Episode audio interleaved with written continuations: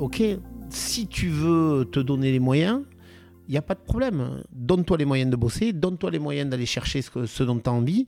Que tu aies des grosses envies n'aura qu'une conséquence, c'est qu'il te faudra certainement bosser plus. C'est tout. Après, ne sois pas jaloux de ce que tu n'as pas, ne sois pas jaloux de ce que tu n'as pas eu parce que tu t'es pas donné les moyens. Vous reconnaissez cette voix C'est celle d'un homme bien décidé à atteindre ses objectifs. Je suis Johan Zuckmeyer et vous écoutez La Cravate, le podcast rugby où on prend le temps de discuter avec des personnalités extraordinaires.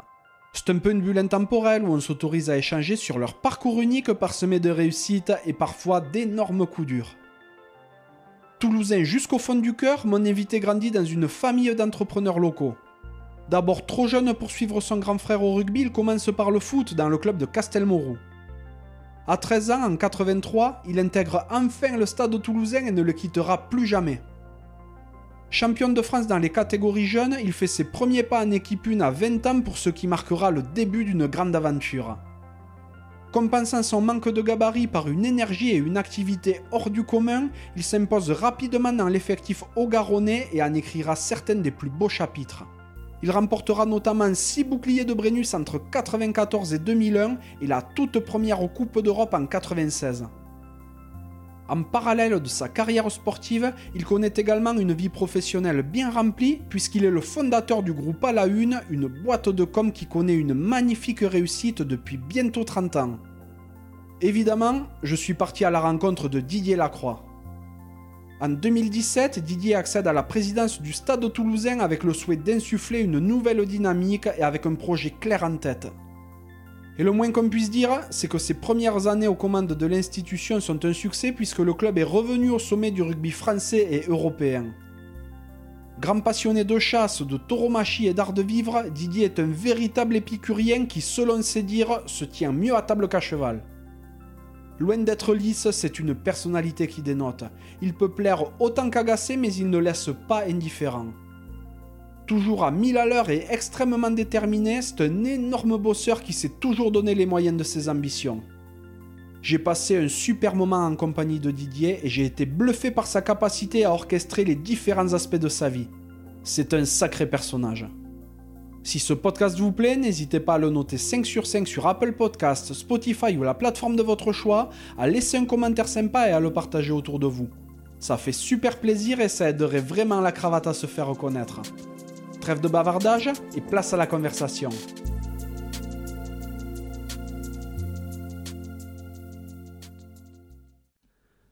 Bonjour Didier, Bonjour, comment ça va? Très bien. Bon, super. Merci, merci de me recevoir. Aujourd'hui, on se voit euh, ben, directement dans les locaux du stade toulousain. Comme d'habitude, ben, je suis ravi de venir dans le coin. Je remercie euh, vivement Lorraine Guillot, qui est la responsable de la com du club, qui fait toujours le nécessaire pour qu'on soit au top quand je viens rencontrer du monde ici. Donc c'est super. Je remercie également euh, ton, assistant, Bruno Gravelet, à qui j'ai pas lâché la grappe depuis des mois et des mois pour qu'on arrive à trouver un rendez-vous commun. Il a eu beaucoup de patience, donc merci beaucoup Bruno. Il est précieux.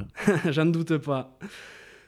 Mais c'est vrai que le nom Lacroix est un nom bien connu hein, du côté du stade toulousain, mais le grand public t'a découvert toi, Didier, dans les années 90, lorsque tu as éclos au plus haut niveau ici. Avec le stade toulousain, tu as remporté 6 boucliers de Brennus, tu es devenu champion d'Europe. En parallèle de ta vie de joueur, tu as également été, et tu es toujours, un entrepreneur à succès, puisque tu as fondé la boîte de com événementiel, euh, le groupe à la une. Aujourd'hui, tu es connu comme étant le président du stade toulousain avec qui tu connais également une grande réussite. Donc euh, ben, au cours de notre échange, on va évidemment revenir sur tout ça. Mais avant toute chose, j'aimerais savoir de quoi rêvait le petit Didier. Ah, le petit Didier, il y a, y a- y a deux petits Didier. Il y a celui qui a commencé euh, par le foot parce que en venant au stade toulousain, il prenait pas euh, les gamins de mon âge. J'en avais que 5 ans. Donc mon frère est rentré. Moi, je suis pas rentré. Euh, j'ai pas passé le Porsche euh, du stade des Ponts Jumeaux, euh, de Vallon de l'époque. Et j'y suis revenu en 83, un peu plus tard. Je pensais pas pouvoir jouer en équipe première, donc je me suis pas posé cette question-là. Après, quand tu commences à, flirter avec, avec l'équipe première, mais bien sûr, tout le monde pense à ce qui est le seul match que tu peux jouer en nocturne, qui est la finale du championnat, au printemps et de surcroît au Parc des Princes. Donc, euh, Voilà, l'appétit vient en mangeant. Et ce qui m'a euh, donné envie, c'est bien sûr, quand t'es gamin, c'est de rejoindre l'équipe première, de pouvoir se donner les moyens de jouer euh, avec cette belle équipe du Stade Toulousain. Et après, quand tu es dans l'équipe, ben, d'aller chercher les titres avec, avec cette équipe-là. Évidemment, tu as, pensé rugby dès ton plus jeune âge ou, ou tu avais, avais, des à côté? Moi, je suis toulousain euh, pur souche et je suis né à Toulouse. Mes grands-parents sont de Roufiac-Tolosan. Donc, j'ai joué pour le foot de Roufiac et, de Castelmourou tant que le rugby ne m'ouvrait pas la porte. Et puis après, j'y suis revenu par la voie euh, d'éducateurs euh, incroyables qui s'appellent Daniel Santamans et, et Pépé Giorza. Et, et, puis se construit naturellement euh, ce que l'on essaye de donner encore à ce jour euh, à des gamins, d'être euh, d'être champion avec leur équipe, parce que c'est important d'être champion en cadet, également à l'époque en Dané, en Crabos, en Richel. Et là, par contre, on a été deux fois champion de France avec, avec les Richel, puis en espoir qui s'appelait la Nationale B. On a été champion de France avec la Nationale B. Voilà, au Stade Toulousain, j'ai eu la chance de jouer dans des générations qui gagnaient des titres dans leur catégorie. Et quand on a été dans, dans la catégorie reine, on a aussi gagné. Oui, bien sûr, on va en parler de tout ça. T'étais quel genre de petit garçon? Alors, si j'en parle, moi, je vais l'édulcorer euh, vraiment, même si euh, j'essaye d'être le plus objectif possible. J'étais un petit euh, assez turbulent. J'étais un petit plutôt plein de vie. J'ai vécu dans les basques de mon frère, et donc euh, avec un certain Philippe Carbonneau, qui avait un frangin qui jouait également avec, euh, avec mon grand frère. Donc Olivier et Michel jouaient ensemble. Et donc on a joué euh, dans les embuts de cette génération-là. On a profité des premières rencontres où l'ensemble des parents sont là. Et petit à petit, on a euh, on a joué nous-mêmes et on a doublé les grands frères. Mais surtout, toute la génération de mon frère dirait que euh, Philippe et Didier, c'était les deux turbulents, les deux plus casse-couilles euh, qu'ils aient connus. alors ils te disent, tu t'es bien calmé, tu t'es tempéré, tu t'es... je pense que de temps en temps, j'ai gardé la même fougue, y compris sur mon passage sur le terrain. Il y a des moments où je suis peut-être un peu trop débordant mais euh, dans, les principes euh, de base euh, ou dans les, dans les conseils de classe et dans les bulletins que je recevais, c'est élève brillant mais dissipé, on va dire. D'accord, ok. Tu parles de ton grand frère, il a, il a combien de plus que toi? Il est de 67, mais il a juste deux ans et deux mois de plus que moi. Il a joué euh, également sur euh, toute l'école de rugby du Stade Toulousain. Il a joué jusqu'en National B également. Après, ses études l'ont amené à Paris, à la CBB, au CSG, ce qui s'appelle aujourd'hui le Stade français. Puis il est redescendu à Castres, comme quoi. Euh, il a même été champion de France avec Castres, avec la National B de Castres voilà, il a un parcours rugbystique euh, plus qu'intéressant, un parcours d'école de commerce euh, qui euh, a été inspirant également pour moi. Et aujourd'hui, c'est aussi le patron de l'entreprise familiale dont on a hérité euh, de la part de mon papa. Et, aujourd'hui, il me conduit ça euh, avec une main de maître. On partage beaucoup, on est très proches. Euh, et encore une fois, ça a été quelqu'un de très très inspirant, que ce soit sur un plan rugbystique, que ce soit sur un plan de l'école de la vie et que ce soit sur un plan de l'école professionnelle. Tu as d'autres frères et sœurs? Non, non. officiellement. a priori, rien, rien de recensé. Pour l'instant, on est resté, euh, on est resté officiellement euh, deux garçons, euh, une famille assez réduite.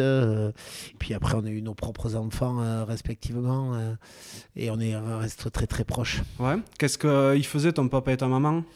Alors moi j'ai un papa qui est né avec une entreprise dont il avait lui-même euh, qu'il avait récupéré à la mort de son père. Euh, ils étaient avec son frère éleveurs de porc dans le début des années 70. Donc ça veut dire que j'ai vécu dans une très belle maison bourgeoise de la rue Raymond IV dans les débuts des années 70 jusqu'à la fin des années 80, jusqu'au moment où cette, cette activité d'élevage de porc s'est entièrement cassé la, cassé la figure et que, enchaînant l'ensemble des structures qui existaient dedans. Et donc, on est passé de tout à rien, même si je n'ai jamais manqué de quoi que ce soit dans ma vie. Et puis mon père a remonté une entreprise qui s'appelle la Sodirex, qui est euh, la chaîne suivante dans euh, le marché de l'alimentation, euh, avec tout ce qui est gros, demi-gros, au départ en salaison et sur le monde du porc, mais globalement, et qui existe euh, depuis euh, la fin des années 70, qui perdure encore à ce jour, et dont mon frère, euh, comme je le disais, préside ça avec une, main de maître. Je, reste co-actionnaire à ses côtés, mais il est, il à la tête de tout ça, et il, et il fait ça de, de très belle façon. Ça dénote déjà d'une certaine volonté dans la famille, se casser la gueule et derrière rattaquer, recréer une entreprise pour faire quelque chose de très beau par ailleurs, c'est courageux. C'est courageux et c'est surtout, euh, ouais, on peut parler d'abnégation, on peut parler aussi de,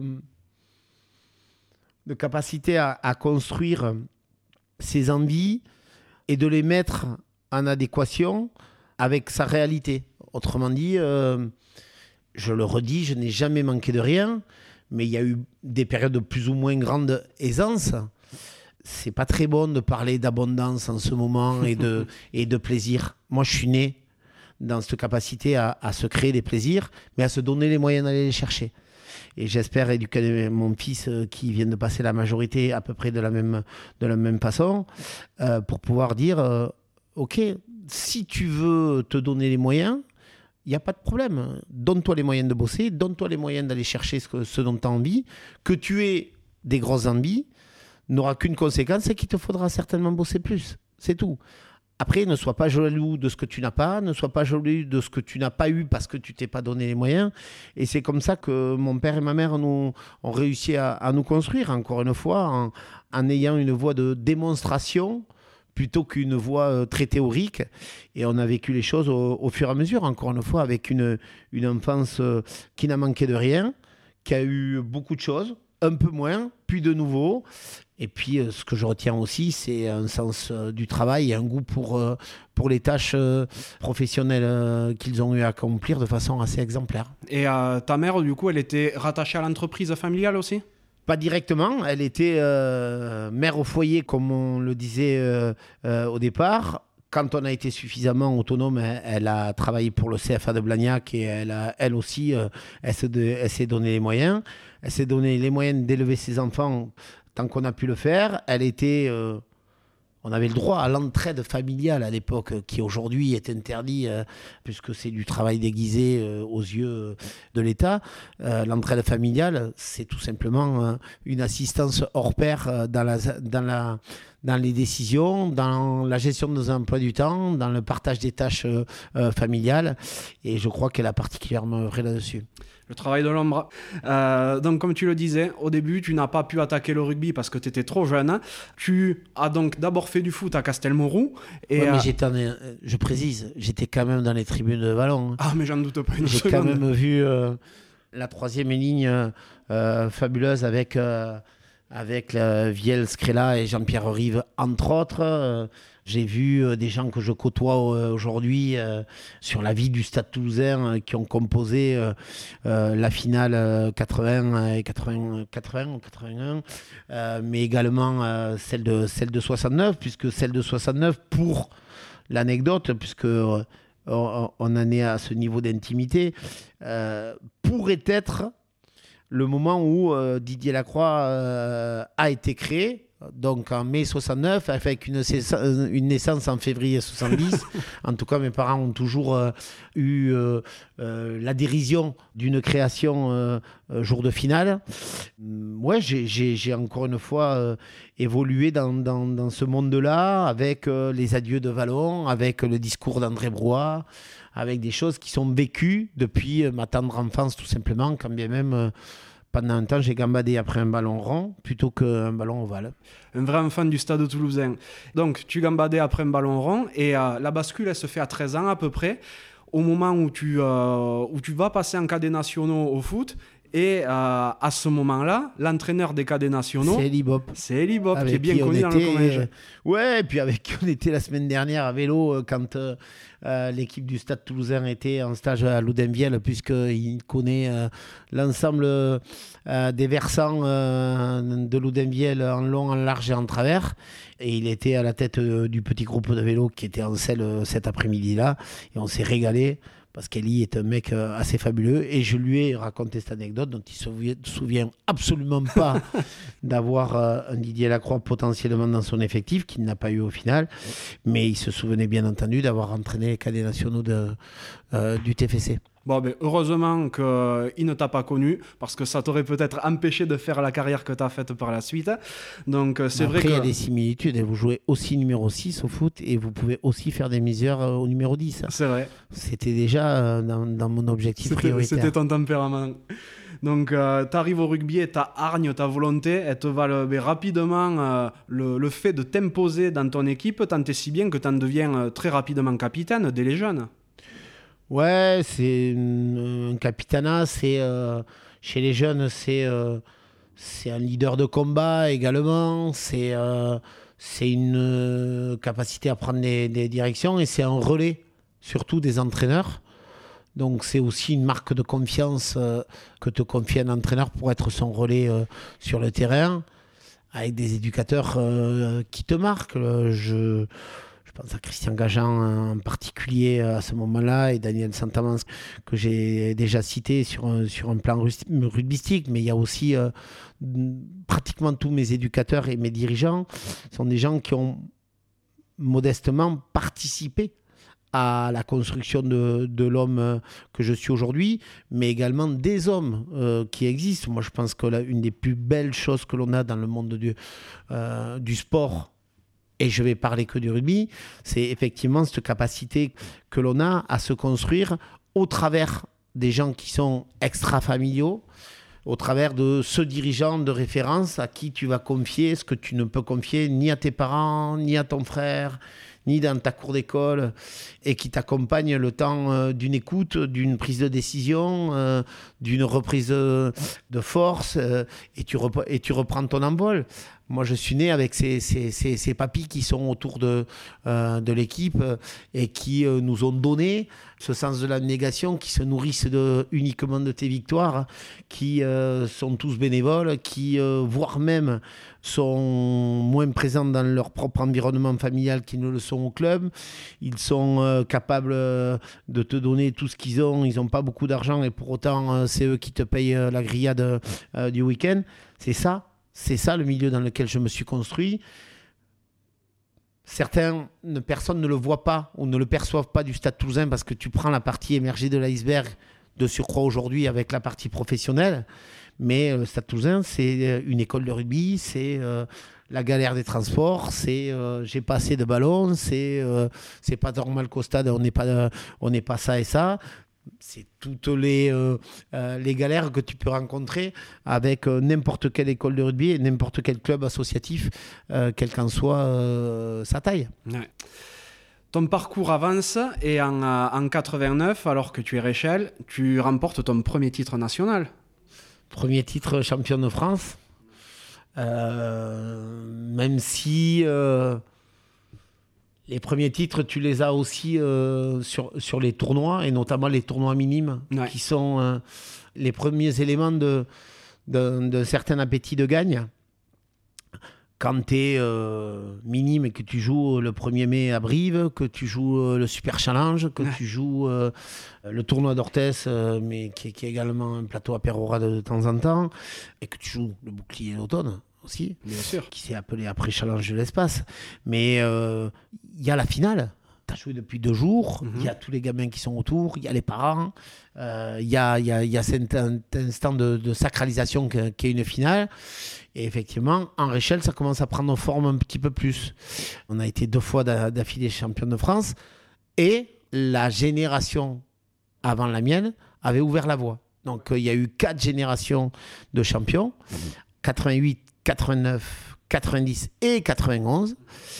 Et moi, j'ai occupé les deux places du milieu euh, sur 89 et 90. Ouais, complètement. Et c'est l'entraîneur des Réchelles, c'était Guy Noves, que tu as bien connu par la suite. Hein. Alors, Guy entraîne l'équipe de 88, c'est le premier, le premier titre euh, des Réchelles 88. Après, en 89, il est déjà en équipe, de première, en équipe première, puisque cette équipe a une composition particulière. Ils ont non seulement dans leur rang un certain Jérôme Casalbou qui est aujourd'hui encore au club, qui dispute sa première finale avec l'équipe première, lui-même auréolé du titre de 88 en Réchelle, et un certain David Berti, qui est de la même année que, que moi, de 70, et qui déjà à 19 ans a gagné sa place en équipe première et va gagner son premier titre de notre génération. Bien sûr, David, euh, qu'on salue, hein, il, a, il est passé dans le podcast, c'était génial. Avec, euh, avec des choses magnifiques, une force de caractère incroyable. Là aussi, une énorme école d'humilité, parce qu'au moment où David euh, euh, voit sa carrière euh, dérailler, personne ne comprend pourquoi. C'est pour nous un des meilleurs joueurs avec qui on n'a jamais joué, alliant de la puissance, de la modernité au poste. Puis ça va moins bien, ça va moins bien sur un plan sur un plan véritablement de son rugby. Et en fait, c'est tout simplement qu'il est malade. Mm.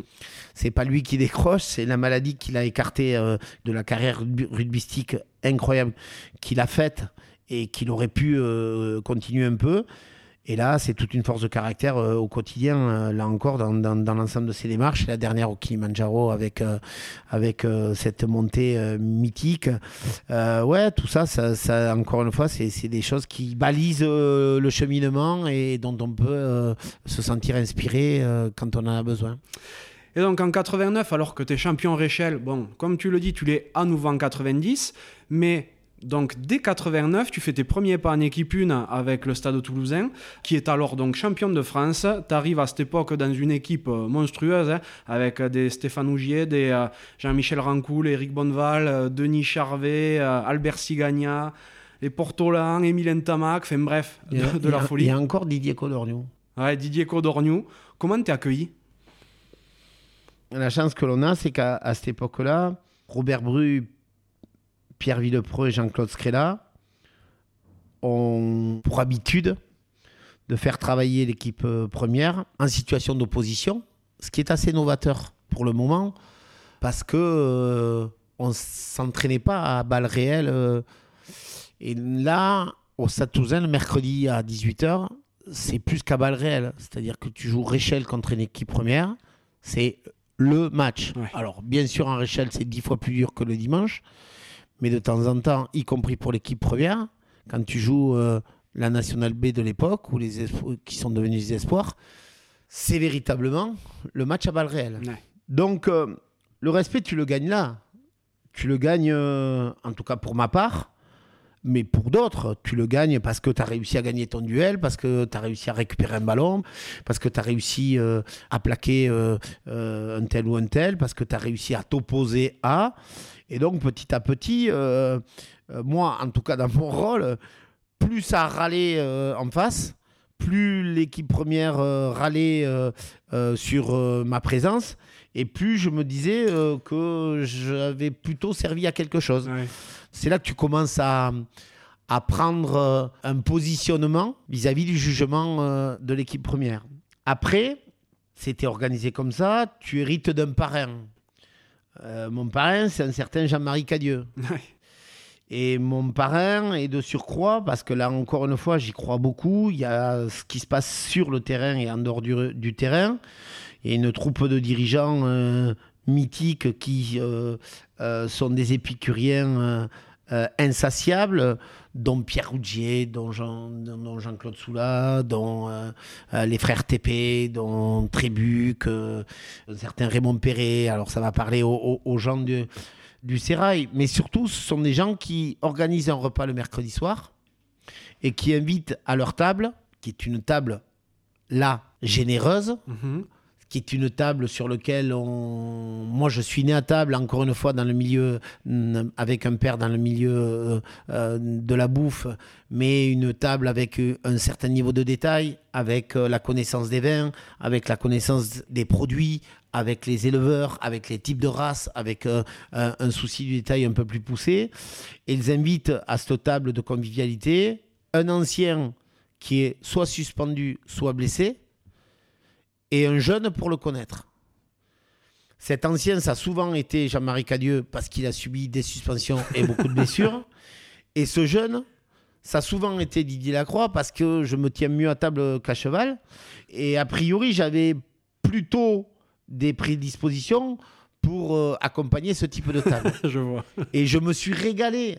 Aujourd'hui, c'est des gens qui m'ont appris tellement de choses sur les arts de la table et tellement de choses de la vie parce que c'était des gens qui avaient réussi professionnellement, qui se prenaient pas au sérieux, mais qui, quelle que soit l'intensité de la soirée, le lendemain matin, te montraient qu'ils étaient au taf, qu'ils étaient euh, euh, capables d'avoir des excès, mais bien sûr pas au quotidien et avec une vraie profondeur de ce qu'ils ont à faire. Et ce sont des gens qui ont épaulé le Stade toulousain. Et en fait, moi, ma construction actuelle, même si on n'en est pas là dans la discussion, elle reste identique. Le Stade Toulousain est devenu entreprise, mais elle ne demeure pas moins qu'elle a besoin d'être portée par des âmes qui sont sécurisantes, par des gens qui sont performants dans chacun de leur métier, de leur savoir-faire. Et je me sers beaucoup de ce que l'on peut appeler une task force euh, autour de ça, qui s'appelait tout simplement les dirigeants euh, de l'association. Mais c'est surtout que ce Stade a depuis euh, plus d'un siècle cette attractivité et cette capacité à capter des forces qu'il faut savoir après mettre en musique pour pouvoir les coordonner pour essayer d'être euh, suffisamment euh, euh, fort sur les merci, d'être suffisamment reconnaissant, d'être et c'est pas facile d'arriver à le faire, mais cette force-là, elle existe déjà au Stade Toulousain dans les années 90 et elle existait très certainement avant et je pense que c'est la plus grande force du stade. Mais c'est ces gens-là qui m'ont appris à me rendre compte de la force du Stade Toulousain. Ouais. Oui, donc tu arrives par presque l'extra sportif à te faire ta place aussi au niveau du, euh, au niveau du sportif. Tu as été pris en, euh, un petit peu donc en, tutorat et ton premier match, tu le fais en challenge Béguerre contre l'USAP.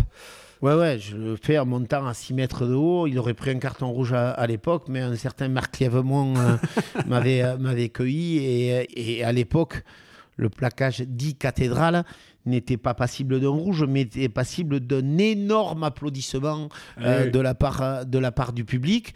Donc c'était quelque chose que l'on essayait de faire, de surcroît sur les plus importants. Et euh, tu te fais de plus en plus ta place et... Euh, c'est vrai qu'au tout début des années 90, le stade est un petit peu dans le creux de la vague. Hein. un moment où Jean-Claude Scrella est, est, entraîneur encore. Comment se gère cette euh, période de l'intérieur pour toi qui arrive dans, euh, dans cet effectif-là, qui avait été champion en 89, puis qui après décline un petit peu? C'est compliqué parce que, hum, à l'instar, là, encore une fois, de, de, ce que l'on aime à être au Stade tu arrives en équipe première avec d'abord le plus profond des respects sur euh, les joueurs qui jouent. Moi, ces joueurs-là, leur premier titre, c'est en 85. On est au Super Challenge minime à Toulon. Le Stade Toulousain joue contre Toulon. On est bien sûr victime d'injustice le lendemain parce qu'on se fait euh, bananer en demi-finale du, Super Challenge. Certainement parce que le Stade Toulousain avait été champion de France la veille. Mais c'est des idoles incroyables. Thierry, Karl, Hervé, Albert Sigania, parce que tu regardes les mecs qui sont à ton poste, c'est euh, une finale, mais de génie. Euh, euh, c'est ce qui lance, ou du moins qui consolide ce jeu du Stade toulousain. Il y a 19-19 à la fin du temps réglementaire, il y a trois essais euh, dans, la prolongation, il y a des essais de joueurs d'avant, dont un certain Daniel Santamans qui t'entraîne et, et, un Claude Portolan à, la conclusion, un Thierry Mazet et un Karjanik et, et, Hervé Lecomte qui sont, qui sont géniaux, Albert n'en parlons pas. Euh, avant tout, tu viens sur la pointe des pieds avec euh, l'immense respect. Mais pour autant, si tu veux gagner ta place, tu es obligé d'aller euh, quand même chercher des ressorts pour pas seulement leur tendre la main pour, pour les ramasser par terre parce qu'ils sont tombés, mais faire ton taf, faire ton taf le plus possible, les embêter le plus possible, les challenger le plus possible, jusqu'à ce qu'eux-mêmes se disent c'est bon. Alors, il y a un temps où ils t'ont pas encore félicité pour te dire c'est bon et ça fight un peu, mais ça fight avec respect. Et en fait, on est, on est né de cette transmission-là. Je pense avoir eu à peu près la même chaque fois que j'ai pu avec euh, des gens qui ont été susceptibles euh, de jouer, euh, certains Mathieu Lévremont, certains Jean Bouillou dans leur construction. Ça reste encore une fois une génération qui est, que l'on a idolâtrée, qui peut-être n'a pas senti chez tout le monde les ressources nécessaires. Et ils avaient raison, parce que euh, quelque part, après de, de 91 à, sur lequel on joue une finale euh, jusqu'à 94, ben, on n'a rien à se mettre sous la dent en termes de titres et de, et, de finale. Donc euh, peut-être qu'on n'était pas tout à fait prêt également. Certains joueurs avaient du talent, mais peut-être pas à tous les postes. Donc ils nous ont regardé arriver ben, comme toujours, comme un transfert de génération. Mais il y a des choses qui nous manquaient et ils avaient raison. Et puis, euh, plus compliqué, là, tu comprends aussi euh, le rôle politique au, sens euh, général du terme. C'est la fin d'une ère d'un certain président mythique d'un rayon de soleil qui s'appelle Jean Fabre, de cette tonalité avec ce qu'il a encore, et, ça reste quelqu'un que, que j'écoute profondément, qui a un regard avec beaucoup de hauteur il y a eu euh, un certain nombre de conflits à ce moment-là entre, entre dirigeants, une, passation de pouvoir sur lequel euh, tu n'es pas invité euh, pour donner ton avis, mais il y a eu un bout d'instabilité dans la direction du club, dans, dans l'encadrement d'entraîneurs. Il y a eu des moments où ça a changé. Et comme par hasard, le Stade toulousain a besoin de stabilité. Voilà. Donc il faut assumer ensemble quand ça va pas pas s'enflammer quand ça va, et essayer effectivement de faire preuve vis-à-vis de l'extérieur d'une certaine stabilité et de pérennité, et de travailler dans la durée. Tout à fait. En 93, c'est le moment où euh, Guy Noves prend vraiment les rênes de, euh, de l'équipe 1 et ça correspond euh, au début de l'hégémonie stadiste sur les, sur les années 90, donc d'abord au niveau national puis au niveau européen. Et d'ailleurs, cette première saison, où Guy est euh, le vrai maître à bord. En 93-94, tu es titulaire à tous les matchs, sauf en finale contre Clermont. Vous êtes champion de France. Comment tu vis, toi, ce, ce moment-là où, euh, alors que tu as fait toute la saison, ben, tu fais pas la finale en tant que titu? Eh, Je le vis pas bien. Je le vis pas bien pour deux raisons. Euh, je le juge très injuste. Et pour autant, avec le recul, un entraîneur peut toujours te dire même si à Serge Lahir l'a déjà à ce moment-là, un entraîneur peut toujours te dire face à cet adversaire, je pense que le meilleur choix, c'est celui-là. Et je le trouve injuste parce qu'il n'y a que deux remplaçants à l'époque. Et il y a un remplaçant qui sort sur blessure de Patrick Soula et un autre euh, sur blessure de tête d'Olivier Carbonneau. Stade Toulousain n'est pas allé en finale entre 47 et 69 pourquoi il n'y aurait pas la même, le même trou d'air entre 94 et, j'ai pas calculé, euh, la prochaine finale. Donc, il y a plein de gens qui te passent la main dans le dos ce soir-là et qui te disent euh, T'inquiète pas, tu vas y revenir. Et en fait, tu es sûr de rien. Mhm. Tu es sûr de rien à titre perso pour te regagner ta place et tu es sûr de rien pour savoir si ton équipe va y revenir. La suite est plus facile à raconter. Mais ce soir-là, c'est quand même assez compliqué. Quoi. C'est assez compliqué et tu peux pas regarder ton nombril, te dire euh, je vais gâcher la fête parce que toi tu as été remplaçant et au final le club a gagné quand même un titre. Mais il y a quand même de, la dualité dans la tête à ce moment-là. J'imagine bien que ça va être très compliqué, surtout avec ton tempérament un petit peu explosif. Donc 94, euh, c'est aussi l'année où tu fondes euh, ben, à la une avec ton coéquipier Franck Bello. Ouais, enfin Franck n'est pas encore dans l'aventure à ce moment-là. Euh, il est arrivé bien plus tard, en- après les années euh, 2000. euh, D'accord. euh, après les années 2000. Mais euh, c'est une deuxième concrétisation, parce que j'avais déjà créé une boîte avec le papa de Clément Poitrenaud. Là, on rentre vraiment dans les détails, et qui est repris dans le cadre du groupe à la une, puisque dans le cadre du groupe à la une, déjà une société qui s'appelle Avomark, qui fait du marquage publicitaire, qui existait depuis 89, et je, je m'associe avec euh, les deux dirigeants d'Avomark pour créer le groupe à la une. D'abord à la une euh, sur la partie événementielle euh, dont tu parlais tout à l'heure, mais également tout le développement à la une voyage, à la une conseil et l'ensemble du groupe qui existe aujourd'hui. Mhm. Et cette boîte-là, elle est aussi intimement liée rapidement avec le Stade toulousain parce que vous en devenez la régie publicitaire exclusive. Ouais, il y a même une négo à l'époque euh, qui se mène avec la consolidation d'un certain président qui s'appelle René Bouscatel, parce qu'il y avait encore quelques perturbations en 94 avec une élection euh, euh, défendue euh, entre deux présidents en- dans l'été 94. Et pour la petite histoire, peu de gens le savent, Didier Lacroix avait signé une lettre d'intention de mutation au Biarritz Olympique. D'accord. Une règle existait pour dire on pouvait renoncer à la signature de transfert et revenir dans son club d'origine. Et en fait, je n'ai jamais discuté avec le Biarritz Olympique.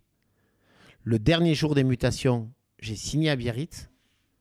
J'ai appelé Serge Blanco pour le prévenir qu'il allait recevoir une lettre de mutation de ma part pour le Biarritz Olympique. Et je lui dis, si ça ne se passe pas bien avec le nouveau président dans le cadre de mes discussions, je euh, me proposerai au Biarritz Olympique l'année prochaine. C'est incroyable. Et en fait, j'ai jamais entamé de discussion avec le Biarritz Olympique.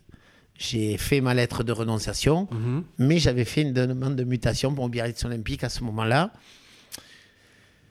On démarre, comme je le disais tout à l'heure, une autre ère professionnelle. Je m'investis encore plus dans, dans la capacité à faire euh, euh, se développer le groupe à la une, dont l'activité de régie qui commence en 1994. Et comme par hasard, ça m'a aussi stabilisé sportivement ou renforcé euh, sportivement pour être plus performant sur le terrain. Concrètement, à, à ce moment-là, le rôle de, de à la une par rapport au stade, c'est de gérer euh, tout l'événementiel, la publicité, tout ça pour le club? Non, c'est d'aller chercher des partenaires. D'accord. Et c'est une activité, euh, encore une fois, on n'invente jamais rien. On remet en sauce, on essaye d'apporter des, des touches supplémentaires. Mais euh, il y a une personne, deux au départ, mais surtout une, qui s'appelle Karjani, qui a monté une société qui s'appelait SPC dans, les, an- dans la fin des années 80, qui a été précurseur, qui a travaillé pour la régie publicitaire, enfin, qui était la régie publicitaire de, du Stade Toulousain, avec un certain Thierry Mazet dans lequel j'ai été stagiaire, dans lequel j'ai commencé à, co- à découvrir le sponsoring sportif. J'ai fait mes études en conséquence pour aller chercher euh, véritablement euh, des capacités là-dessus.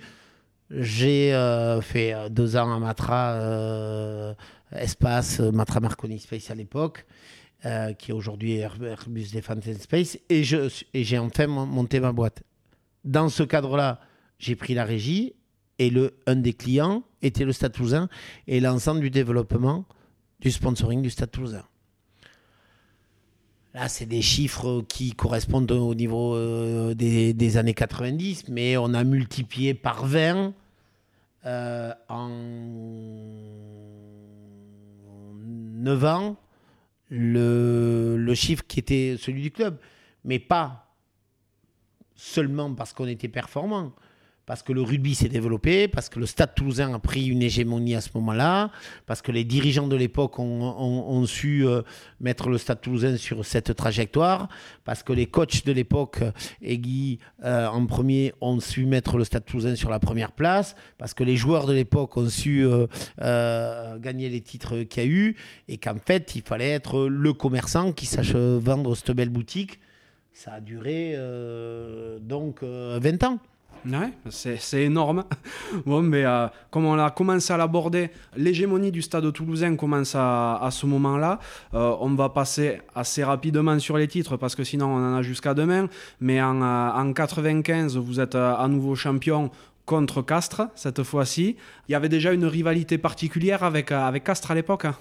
Il y a une rivalité comme, comme tous les jours. il y a une rivalité avec Colomiers au départ. Oui, c'est vrai. Il y a une rivalité avec Castres par la suite. Il y avait une rivalité universitaire qui a disparu et qui peut revenir un jour avec un certain Bordeaux. Mm. On jouait en club, mais on jouait aussi beaucoup en universitaire. Tu jouais avec l'équipe de, euh, euh, d'économie et après tu jouais, si tu étais sélectionné, avec l'équipe de sciences sociales qui elle-même jouait contre Bordeaux 1, contre l'UREPS, contre... Et quand tu jouais contre Bordeaux, c'était, c'était des, des défis un, peu particuliers.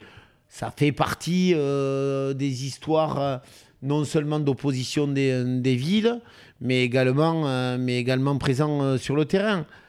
Castres, encore une fois, je crois qu'il y a des moments où ça s'est un peu plus mal passé il y a 3-4 ans.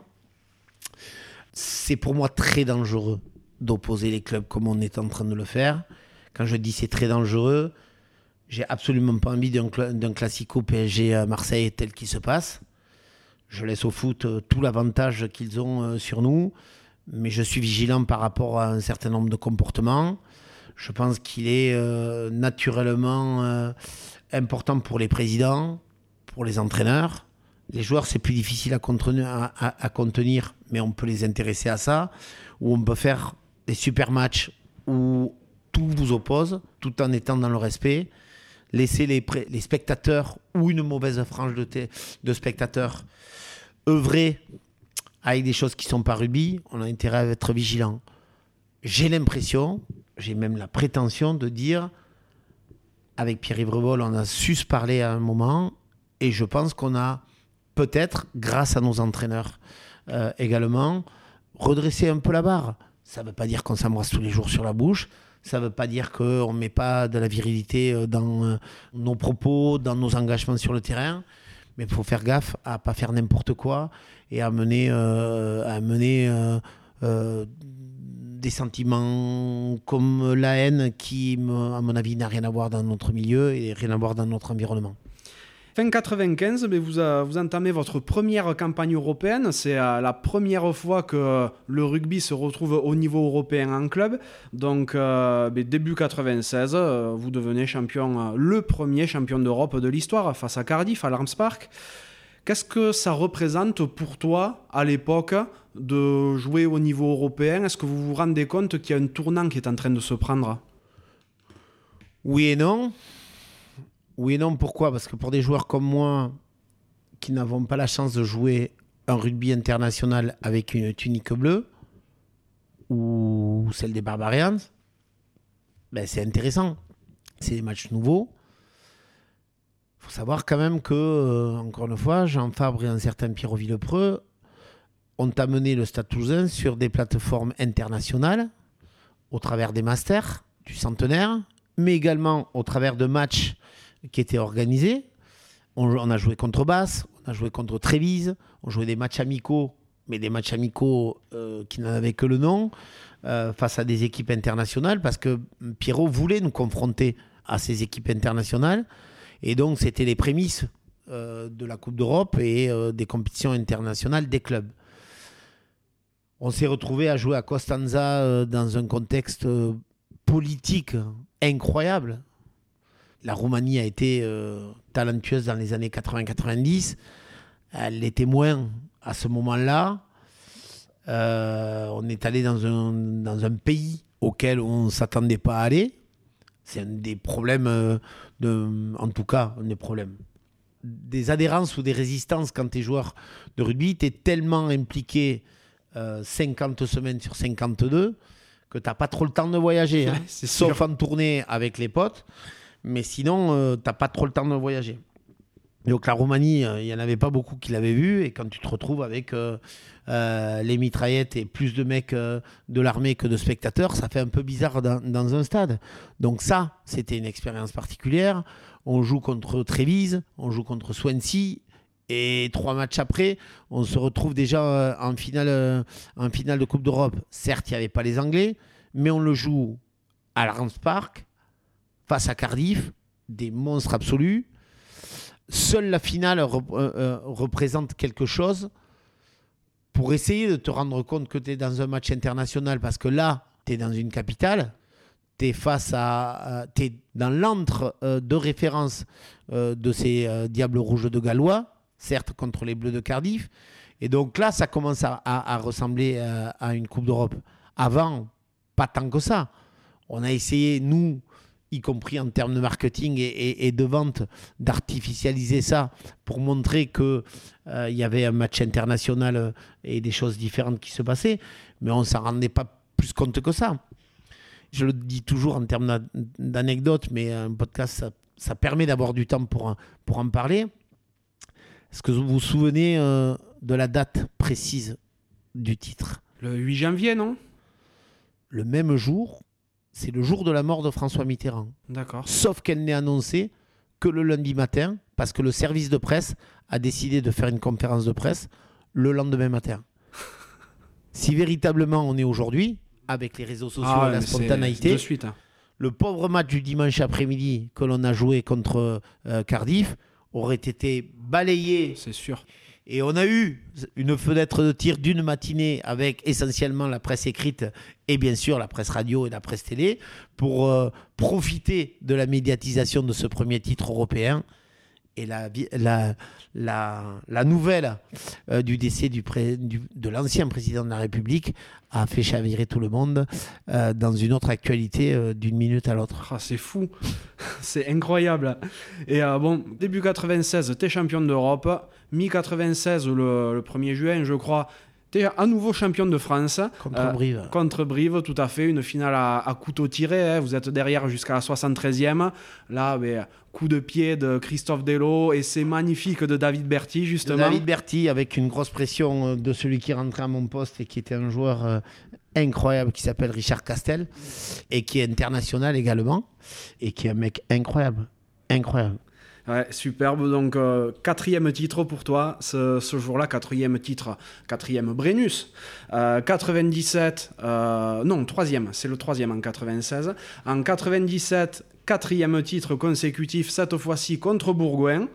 Toi, tu es à nouveau titulaire, parce qu'on l'a pas dit, mais les. euh, euh, mis à part la première finale, tu as été titulaire à la deuxième, troisième, quatrième, puis pour ton cinquième titre, également en 99 contre Montferrand. Voilà, bon là, l'hégémonie toulousaine commence un petit peu à, à s'étioler, mais en 2001, vous êtes à nouveau, et donc pour la sixième fois pour toi, champion de France, à nouveau contre Montferrand cette fois-ci. Et pour ta sixième finale, tu es sur la fin de ta carrière Bien sûr. et tu, es, euh, et tu es remplaçant cette fois aussi. Ouais, Il y, a- y y un certain Jean Bouillot qui a commencé à, à- à gagner euh, ses lettres de noblesse, qui est supérieur à moi, notamment dans un secteur euh, euh, qui est le secteur aérien de la touche. Le rugby, elle- elle- il évolue aussi en fonction de l'évolution des règlements. Bien sûr. est arrivé entre-temps euh, la capacité à lifter des joueurs.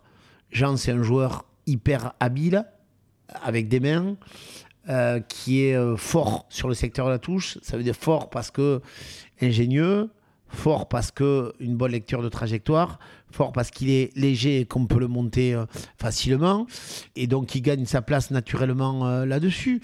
Et je repasse sur, euh, sur le banc des remplaçants avec, avec un rôle collectif me semble-t-il important parce que je permets à l'entraîneur de jouer sur des, sur des complémentarités avec, avec ces joueurs-là. Mais pas d'aigreur, parce qu'autant tu peux avoir de l'aigreur à 20 balais quand tu joues pas, autant à 30-31, tu es tout aussi compétiteur, mais par contre tu la positives différemment pour être plus constructif euh, par rapport à l'équipe. Euh, on joue à ce moment-là notre, adversaire euh, régulier qui est de Clermont. On boxe à distance avec un certain stade français qui est arrivé depuis euh, euh, 98 et sur lequel on a alterné puisque dans l'en- l'entre-titre de 97 à 99 et dans l'entre-titre de 99 à 2001, il y a un certain stade français qui vient euh, s'inscrire dedans. Ouais, c'est une période, c'est une période de, de fin de carrière on a eu plus de mal sur l'année 2001-2002, la dernière année euh, de notre génération, que sur celle de 2000-2001, où je n'ai pas joué, mais je ne méritais pas forcément de jouer, et j'en méritais de jouer. Mhm. Donc c'était pas tant de souci que ça. Tout à fait. Donc tu fais une saison supplémentaire au stade et euh, à l'issue de cette saison, donc fin 2002, ben, tu as 32 ans et après 321 matchs en équipe 1 au stade, 6 Brennus, 2 du manoir, une H-Cup, tu prends ta retraite? T'es jeune encore? C'est 321 matchs officiels. Oui, j'imagine bien. Parce qu'a priori, euh, d'après euh, le maître de la statistique, Jean-Louis Putinier, on a passé la barre des 400. Il, en était tout fier. Euh, ouais, c'est pas le moment le plus facile. J'ai pas forcément envie d'arrêter. J'ai une proposition pour aller ailleurs. Ça me paraît pas être la bonne voie de quitter le club. Et puis il y a une opportunité d'entraîner qui est euh, timide parce que ça vient en sureffectif de deux mecs fantastiques qui s'appellent Jean-Michel Giraud et, Jojo Dupuis. Et on passe une saison 2002-2003 incroyable. Entraîner les espoirs donc. Ouais. entraîner les espoirs et on est champion de France. Donc, euh, c'est une génération top. C'est le contrebalancement de, de, l'équipe première ou le contrefort de la première. Euh, c'est la première garde. Il y a des gens comme Maxime Médard, comme Romain Milochowski, euh, comme Johan Huget, qui seront, alors Johan pas cette année-là, mais qui seront dans cette équipe-là. Je me suis régalé d'entraîner pendant 5 ans. Après, il y avait des choix à faire et aller encore une fois une opportunité d'aller entraîner ailleurs pour vraiment entraîner au plus haut niveau. Et puis j'ai fait un choix différent avec un choix de vie euh, qui m'a plus sédentarisé une nouvelle fois à Toulouse et, et, avec un axe professionnel plus profond. Dans tous tes choix, ça a tout le temps été le stade avant tout. Le stade au final. avant tout, bien sûr. Mais quand bien même j'ai eu des questions à me poser de savoir si euh, je bougeais, je bougeais pas, le stade est resté euh, ma priorité et je suis toujours resté euh, au stade toulousain. Mais la question s'est posée pas des milliers de fois. Je pense qu'elle se pose dans, dans, une carrière. Et au final, je suis. C'est pas que je suis pas mécontent, je suis juste ravi d'avoir fait ce parcours exclusif. Ah bah oui, tu, tu, peux. On a parlé de tous tes titres, de ton incroyable carrière avec le stade où tu étais un véritable taulier. Mais euh, étonnamment, on n'a pas parlé d'équipe de France hein, parce que tu n'as malheureusement jamais été sélectionné. Ça paraît incompréhensible. Tu as les tenants, les aboutissants de tout ça? Non, j'ai pas les tenants et les aboutissants, mais c'est pas incompréhensible. Moi, j'ai. Euh, j'ai une carrière de joueur de club qui me paraît être, euh, être hyper enrichissante et, et qui m'a ravi j'aurais peut-être pu glaner euh, une, deux, trois sélections euh, à un moment, par opportunité, sur une tournée. Euh. je ne suis pas sûr que ça change totalement ma carrière. J'aurais pris du plaisir, parce que j'ai pris du plaisir à jouer sous la bannière nationale en, équipe de France universitaire. Même si c'est de sa catégorie, quand tu es champion du monde en universitaire, tu restes champion du monde tu joues les Blacks en finale. C'est, je pense, quelque chose de vibrant sur ta première sélection, c'est certain. Et après, quand tu fais véritablement une saison complète avec l'équipe de France, donc que tu fasses 5 euh, ou 10 sélections euh, euh, de façon significative. Et je comprends tout à fait qu'il puisse être extrêmement motivé pour cette équipe nationale, de surcroît quelques l'encablure d'une Coupe du Monde euh, et de surcroît si elle est en France. Moi, dans ma carrière, euh, j'aurais aimé être barbarians pour l'éthique de vie qu'il y a autour. Je ne l'ai pas été et je vis pas de regrets. Donc, euh, peut-être que je me suis construit différemment. Peut-être que ça me permet de moins râler également. ça ne me pèse pas de ne pas l'avoir été et j'aurais été ravi de l'être. Donc, euh, j'y crache pas dessus, loin s'en faut. Mais euh, sincèrement, il y avait des joueurs de trempe internationale qui étaient meilleurs que moi pour jouer avec l'équipe euh, avec l'équipe de France de ma génération. J'ai badé les mecs qui jouaient pendant que j'étais encore en activité ou pendant, pendant ma carrière sans avoir la rancœur de ne pas être à leur place. Loin s'en faut. C'est sport, c'est beau. Donc, euh, comme tu l'as expliqué rapidement, après ta carrière, euh, tu prends les espoirs, tu t'y files corps et âme également pour ton entreprise, pour la faire croître. Évidemment, tu restes très proche du stade toulousain parce que ben, euh, professionnellement, tu es lié au club, vu que le groupe à la une est encore à ce moment-là la régie publicitaire du stade toulousain on arrive à peu près au, début, milieu de la décennie 2010. Le stade n'a plus été champion depuis 2012. En 2015, euh, Guy devient sélectionneur du 15 de France, Hugo Mola arrive au poste de manager, la succession de René Bouscatel commence à se préparer également. Toi, tu commences à placer tes billes à ce moment-là?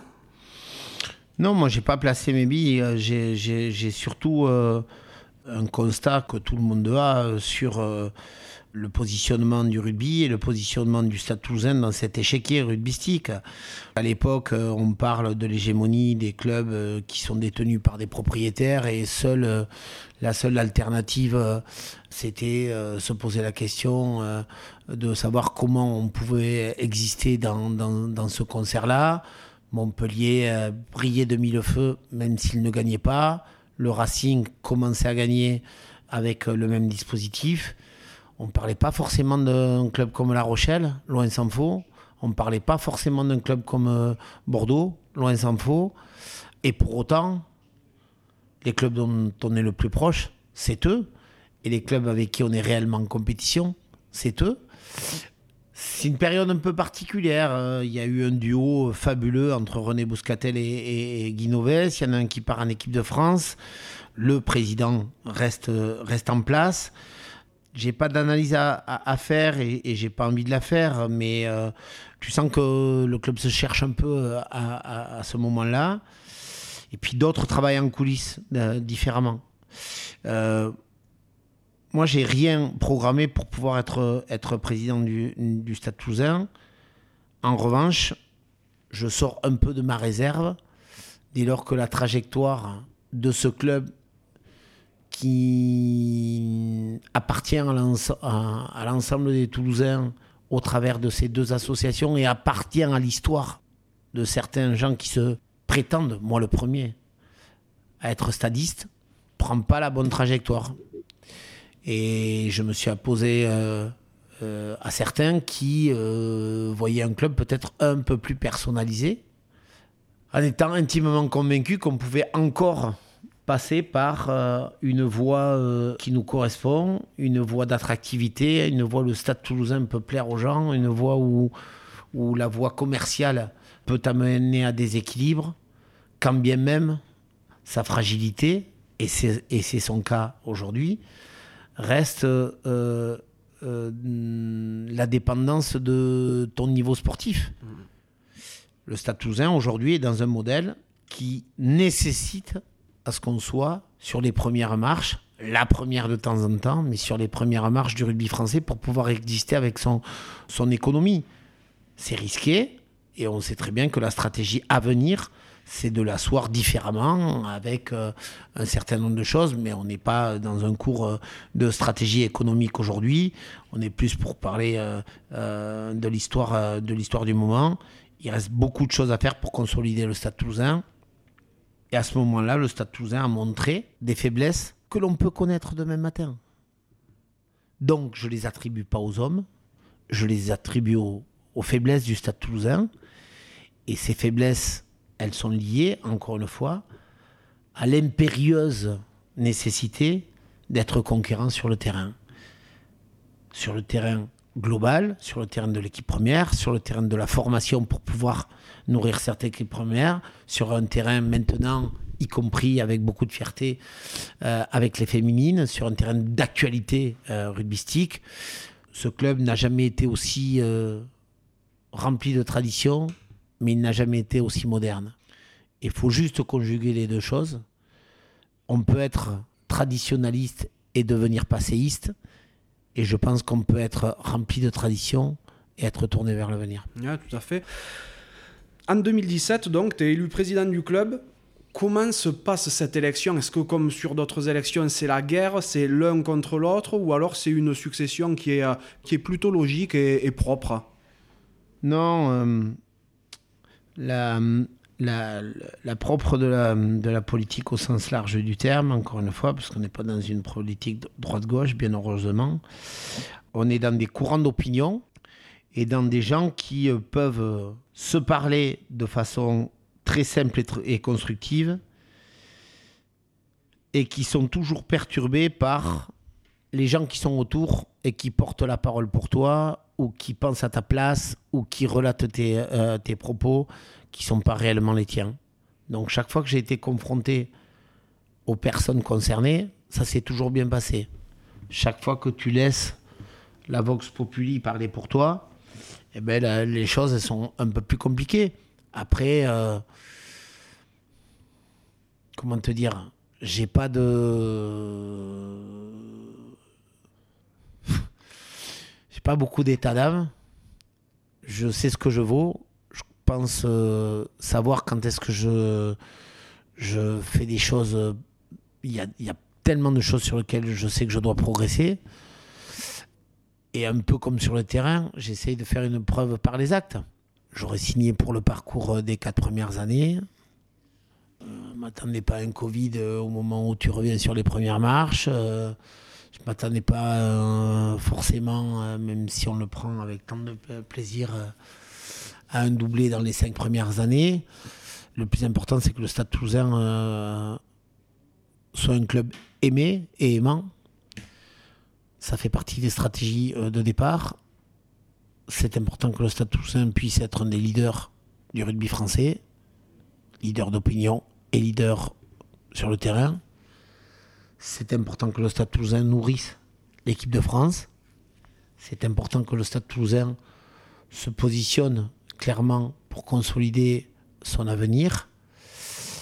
Et d'évidence, quand tu l'annonces avant de prendre les rênes, ce ne peut être considéré que comme de la prétention. Ouais évidemment.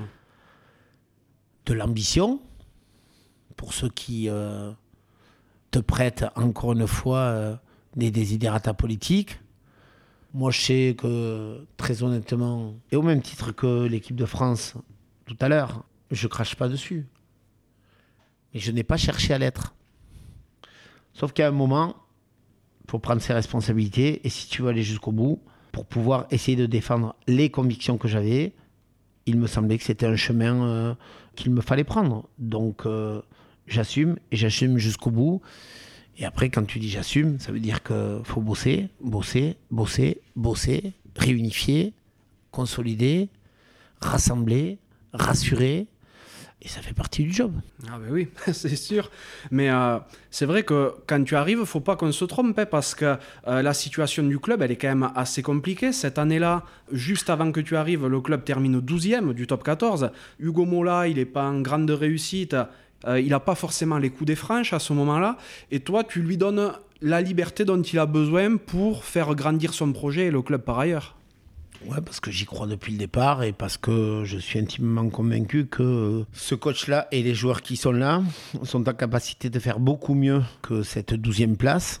Mais encore une fois, à la sortie du tournoi, ils sont dans les quatre premiers. Hein. Donc euh, le rugby plaît et le top 14 plaît parce qu'il y a 10 clubs ou 11 qui peuvent se qualifier pour les phases finales et les gens sont surpris quand euh, il y a quelqu'un qui se qualifie 9e, euh, 10e ou 11e.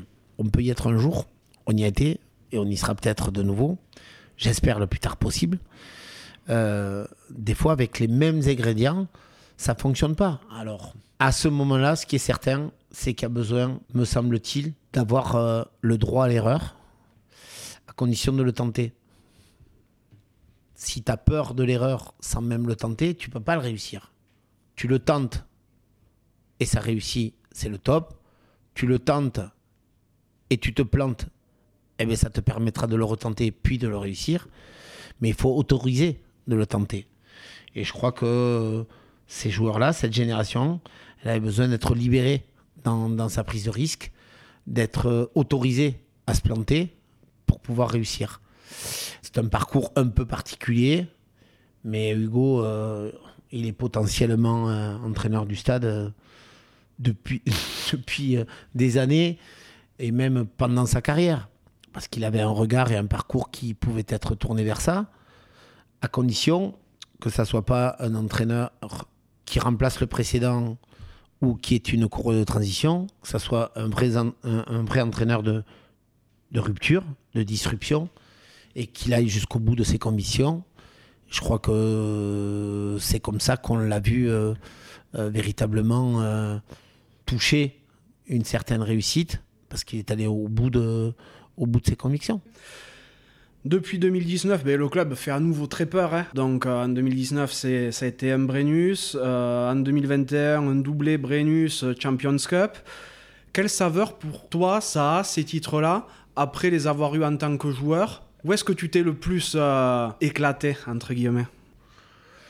C'est différent en tant que joueur, tu as toujours euh, ce bout d'insouciance et puis cette euh, capacité à célébrer les titres euh, avec les mecs de ta génération dans la durée.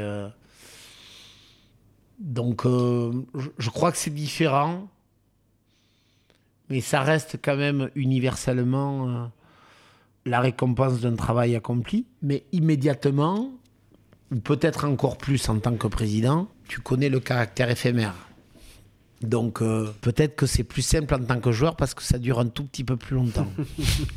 c'est sûr, ça, c'est, ça, doit changer et puis tu peux plus te lâcher aussi quand tu es joueur. Oui, bien sûr, tu as un droit de réserve.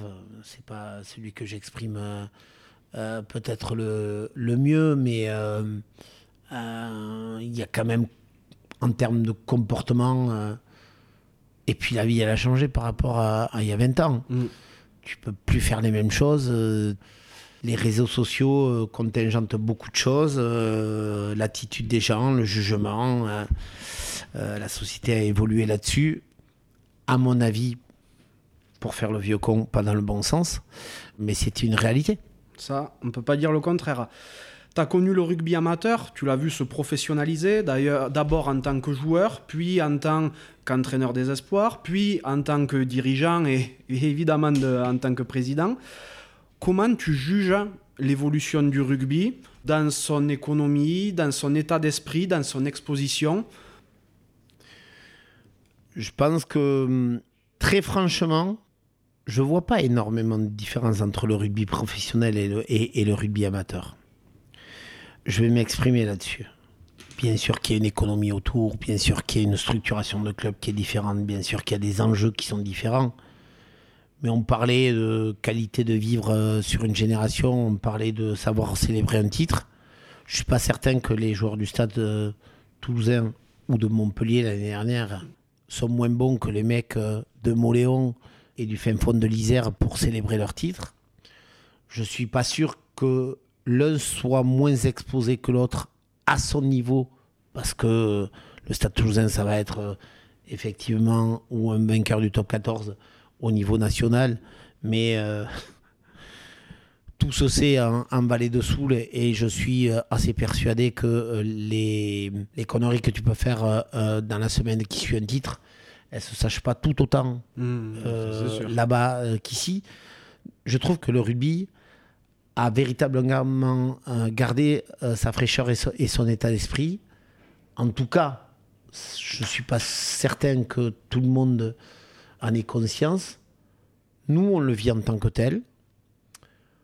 Il y a des choses qui te font dire euh, exactement l'inverse. Des joueurs qui portent plainte contre leur club, des problèmes euh, liés euh, à certains retours en arrière pour des raisons financières me paraissent assez peu honnêtes intellectuellement parlant.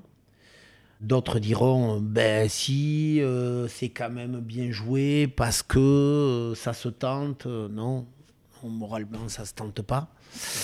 Euh, en tout cas, c'est pas comme ça qu'on a été éduqué. Mais peut-être que, c'est moi qui me trompe sur, sur cette, sur cette vision-là. Je trouve que le rugby a plutôt une belle évolution, à condition en, tout cas qu'elle reste toujours vigilante. Parce qu'en fait, on touche les extrêmes. Je trouve qu'on est mieux qu'il y a 4, 5, 10 ans. Et peut-être qu'on est moins bien et qu'on est sur la mauvaise trajectoire et que c'est en ce moment qu'on va diviser. On a un avantage et un inconvénient, c'est qu'on est euh, à 20 longueurs derrière le foot. Et souvent, ils font des bêtises avant nous. Quelle est ta, ta vision de la présidence du Stade toulousain et comment tu la vois évoluer? Parce qu'on voit que euh, depuis des décennies, hein, au Stade toulousain, les présidents sont là longtemps. Et je me doute que on ne gère pas le club quand on vient de le reprendre euh, de la même manière que quand on va que quand ça fait 20 ans qu'on est là. Euh, alors c'est pas du tout inscrit dans ma tête de rester 20 ans. Euh, ce qui m'intéresse, c'est de rester le juste temps. Encore une fois, c'est manquer beaucoup d'humilité de, pour le dire. Rester le juste temps, c'est deux choses. C'est transmettre à la bonne personne ou aux bonnes personnes au bon moment. Et, pour ça, il faut y travailler à tous les niveaux. Il faut laisser de la place, il faut préparer la chose pour que non pas tu choisisses ton successeur, mais que le Stade Toulousain trouve véritablement euh, le président euh, euh, suivant. La deuxième chose, c'est qu'il faut essayer de laisser la situation dans la, plus saine possible. Et donc, si je dois me risquer à un idéal, j'ai pas d'échéance, mais c'est forcément un moment où la mutation de consolidation permettrait de mettre le Stade toulousain dans une meilleure pérennité que la dépendance sportive, de résultats sportifs dans laquelle elle est. Et la deuxième chose, c'est qu'elle soit en adéquation avec, euh, encore une fois, la volonté de quelqu'un euh, qui suit et lui donner euh, la force, la crédibilité pour l'être, au moins au départ. Tu dis que tu aimerais, lorsque tu arrêteras, que le club ne dépende pas uniquement des résultats sportifs pour sa pérennité. On voit dans le top 14, fait moi j'arrive à déceler trois grands modèles en fait qui cohabitent dans le rugby pro actuel. C'est d'une part, les riches présidents qui injectent une partie de leur fortune dans, euh, le club, comme Montpellier, Toulon, le Racing ou le Stade français. Il y a ceux qui, historiquement, sont dirigés par de grosses entreprises, comme euh, les laboratoires Pierre Fabre-Castres ou Michelin à, à Clermont. Et le troisième gros modèle que j'arrive à identifier là comme ça, c'est les clubs où euh, ce sont des chefs d'entreprise qui sont présidents, mais qui, si je ne me trompe pas, se reposent principalement sur un tissu de partenaires et sur la billetterie, comme euh, La Rochelle, Lyon, Bordeaux ou Toulouse. Euh, est-ce que j'ai bien défini les trois grands modèles ou, ou j'ai fait des erreurs ou des oublis? Je crois que il y a un club qui est mal classé, dans ton classement, c'est Lyon. D'accord. Lyon, ça fait pas ça, son économie sur, euh, euh, sur le partenariat à la billetterie. Ça fait son économie parce que le maire de Lyon a décidé de consolider les actifs de Lyon, a donné en concession, pendant qu'il donnait le Stade des Lumières, euh, enfin qu'il construisait le Stade des Lumières pour, pour le football et les autres activités, a donné ce merveilleux stade de Gerland en concession globalement euh, au loup, mais a également donné un bail à construire pour qu'il y ait un parc d'entreprises qui se construise autour de ce porteur d'âme qui est le loup rugby. Et donc, ils ont une richesse issue de l'immobilier chez eux. D'accord. Pas du partenariat, de l'immobilier. Et cet immobilier devient après tes partenaires. Mais avant tout, il y a des gens qui ont dit ben, peut-être que mon entreprise, je parle même pas d'une sponsoring, c'est-à-dire des loges, etc. Si elle était dans un environnement sportif, si elle était dans une dynamique euh, sur laquelle il y a des jeunes joueurs entre 15 euh, et 35 ans, qui, dans un environnement médical, dans un environnement hein, où le midi, il y a une certaine ambiance euh, dans les cafettes, où euh, le soir, euh, on peut aller boire un coup euh, dans une brasserie qui est une certaine dynamique, il me semble que ça pourrait être un bon porteur d'âme pour mes salariés. Et donc, je mets mon entreprise à cet endroit-là. C'est ça qui est la force de Lyon Loup Rugby aujourd'hui. D'accord. Et c'est ça qui est très certainement notre modèle, me semble-t-il, de demain. Comment on va dans une infrastructure qui va bénéficier de l'arrivée d'un métro qui est en plein centre-ville de Toulouse, puisqu'on est en première couronne euh, de, la métropole toulousaine. Comment, quand on parle de sport et santé, comment, quand on parle de RSE, comment, quand on parle d'engagement sociétal, on peut avoir meilleur exemple que ce lié au stade toulousain omnisport de surcroît dans un lieu pour développer son entreprise, son habitat et sa volonté de faire du sport. Mmh. Et c'est très prétentieux ce que je dis.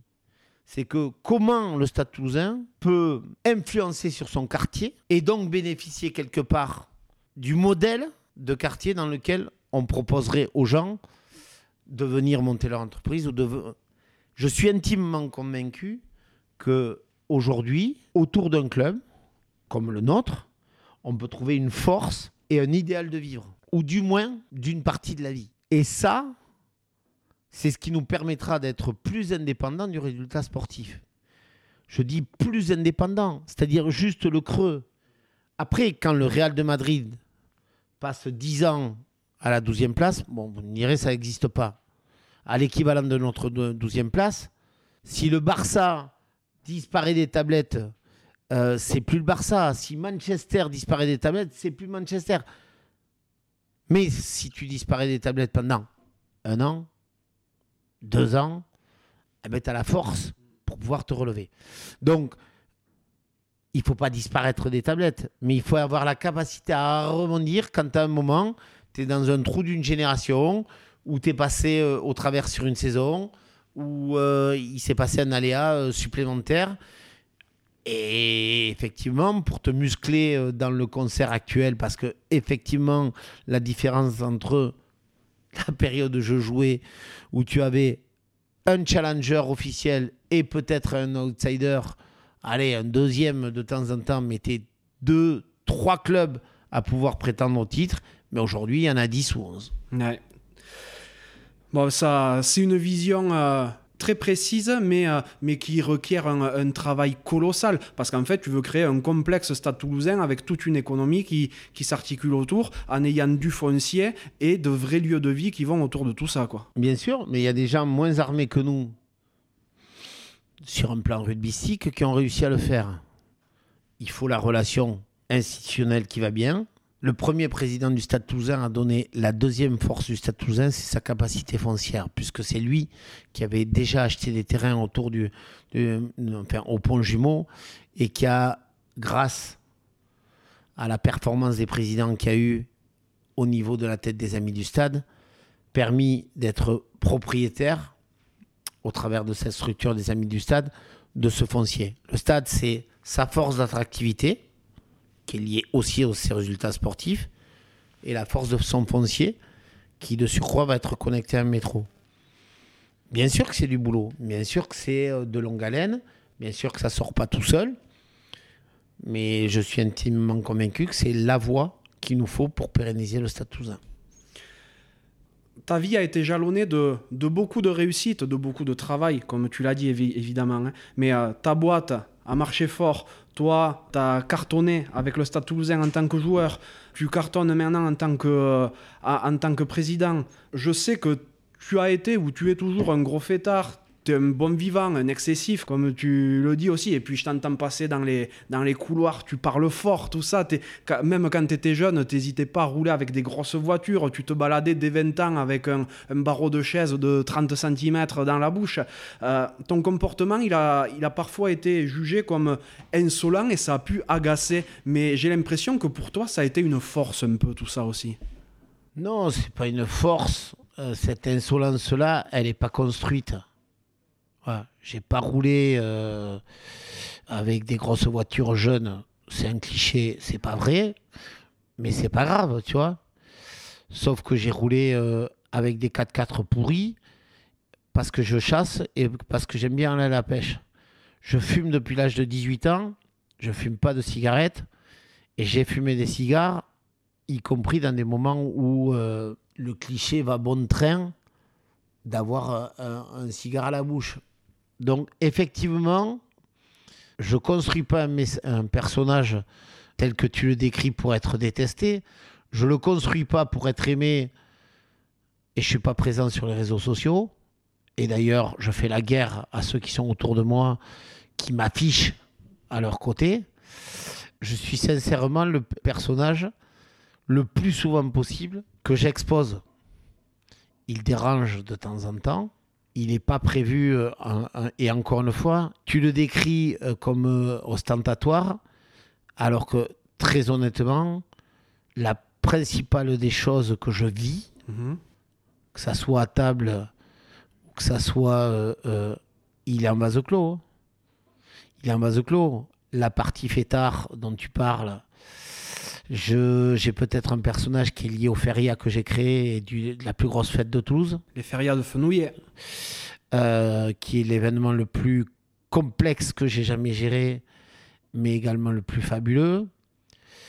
Il peut être lié euh, effectivement au, titre euh, en tant que joueur que j'ai que j'ai que j'ai eu le plaisir de fêter quasi sans limite. Mais euh, très franchement, et sans m'en défendre, je sors certainement dix fois moins que les autres parce que je bossais à côté. Et à ce moment-là, et aujourd'hui, je sais combien l'entité du Stade toulousain doit se protéger de ce type de, comportement et doit faire en sorte que l'exemplarité du, du président, quand bien même elle ne peut pas, euh, euh, j'allais dire, euh, être de, 100% de tous les instants, et je, suis loin d'être parfait. J'ai quand même beaucoup, beaucoup, beaucoup, beaucoup, beaucoup endossé ce rôle-là, en sachant que tu représentes également l'entité. Après, ouais, j'ai certainement un management atypique parce que euh, parce qu'encore une fois, je suis intimement convaincu qu'on n'est pas dans une entreprise normale, qu'on peut se permettre un certain nombre de choses. Euh, quand je dis qu'on peut se permettre, on peut euh, se permettre, comme ce matin, sincèrement, de dire à un collaborateur, quand tu bosses au Stade Toulousain, le jour où tu n'as pas envie de venir, ne viens pas. Préviens ton manager, dis-lui que, que tu n'es pas prêt pour ça, mais je préfère que tu viennes pas plutôt que tu viennes en reculant. Moi, ça ne m'intéresse pas que les mecs bossent sans passion dans un club qui mérite autant d'engagement. Et quel que soit euh, le rôle, que tu sois euh, serveur à la brasserie, que tu sois euh, au fonds de dotation ou au service financier, s'ils viennent pas avec l'envie, ça ne m'intéresse pas vachement de, les avoir. Il faut être bon dans le recrutement pour aller trouver ces, gens-là. Mais ce club-là, il mérite ça. Donc il mérite des collaborateurs comme ça et il mérite d'avoir un président à la tête qui demandent de façon assez atypique par rapport euh, au marché du travail classique ce type de choses. Je les assume. Je fais quand même très attention à adapter un management avec euh, les générations qui euh, sont aujourd'hui dans nos bureaux. je crois qu'il faut être, encore une fois, on parlait de, de tradition et de modernisme. Euh, ça s'appelle de l'adaptabilité. Mhm. C'était euh, absolument pas un, euh, reproche hein, pour le, pour, le feu ostentatoire, qu'on soit bien d'accord. Hein. Non, non, mais je sais très bien, et je crois que la phrase que j'ai le plus entendue dans ma vie, de quelqu'un que je ne connaissais pas, et qui apprend à me connaître, t'es moins con que t'en as l'air. Donc ça veut dire que j'ai l'air con de temps en temps. Et euh, tu as parlé un petit peu en filigrane depuis le début de, ce que tu aimais faire dans la vie. Hein. donc, euh, bien bouffer, bien vivre. Tu aimes chasser, pêcher. Qu'est-ce que tu aimes faire d'autre Je m'en cache pas. Je suis fan de tauromachie. C'est encore une fois euh, un, élément décrié, anachronique, mais qui a, qui a occupé les 30 dernières années de ma vie. Euh, avec la rencontre avec des éleveurs, avec euh, la rencontre avec des toreros, avec euh, cette capacité d'être, tout le monde le voit par le prisme de la fin et donc de la tragédie, de la seule tragédie moderne qui existe. Moi, je le vois aussi avec des élevages, des taureaux, des gens qui sont amoureux de la nature, des gens qui sont capables de, défendre leur biodiversité. Je ne suis pas en train de faire l'apologie euh, de la tauromachie. Je dis juste ce que moi, là où moi je m'y retrouve. Euh, c'est peut-être encore une fois une forme du personnage qui me rend différent des autres. T'aimes pas un truc pendant 30 ans, juste pour prouver que tu as raison.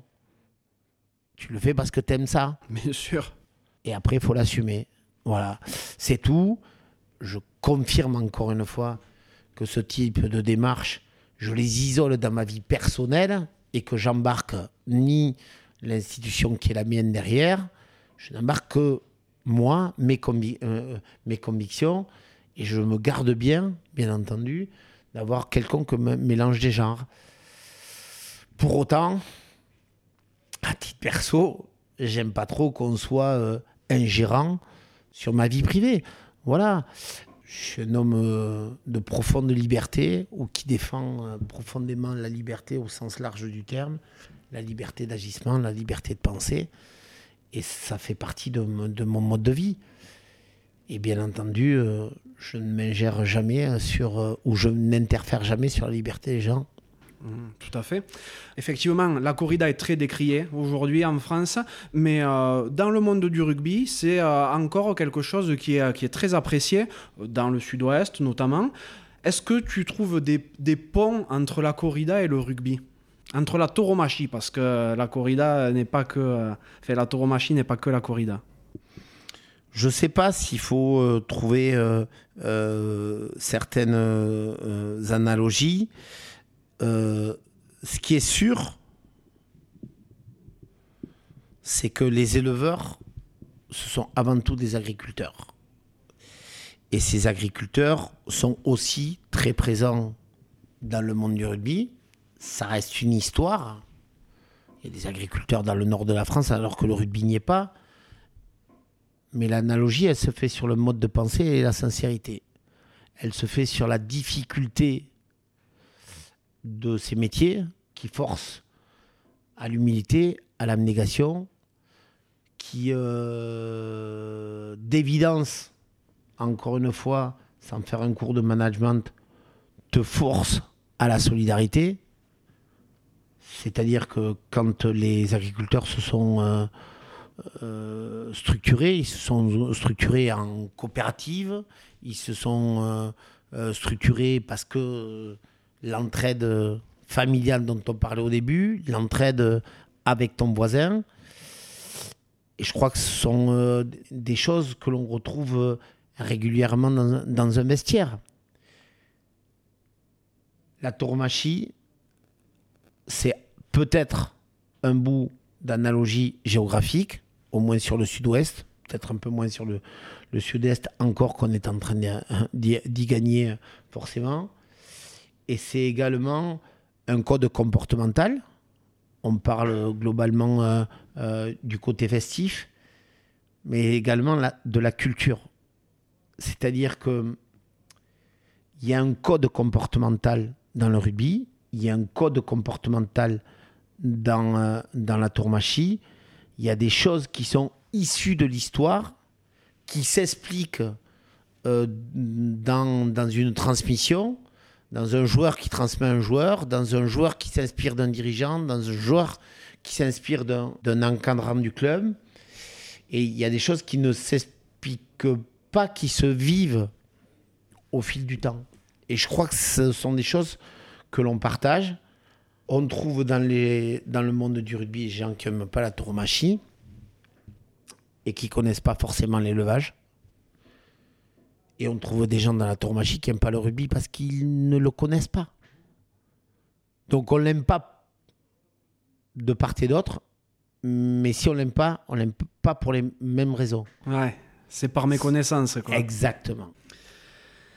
Tu as toujours été quelqu'un de ultra combatif. Quand on t'a pas laissé rentrer par la porte, tu es parfois rentré par la fenêtre. Tu penses que l'excès, l'abnégation, c'est nécessaire à la réussite non, parce que parce qu'il y a des joueurs qui peuvent passer euh, des carrières beaucoup plus faciles avec du talent. Quand tu fais 1m81, que tu commences à 80 kg et que au plus fort de tous tes efforts, tu atteins péniblement les 93, 94, 95 kilos, il faut aller chercher autre chose.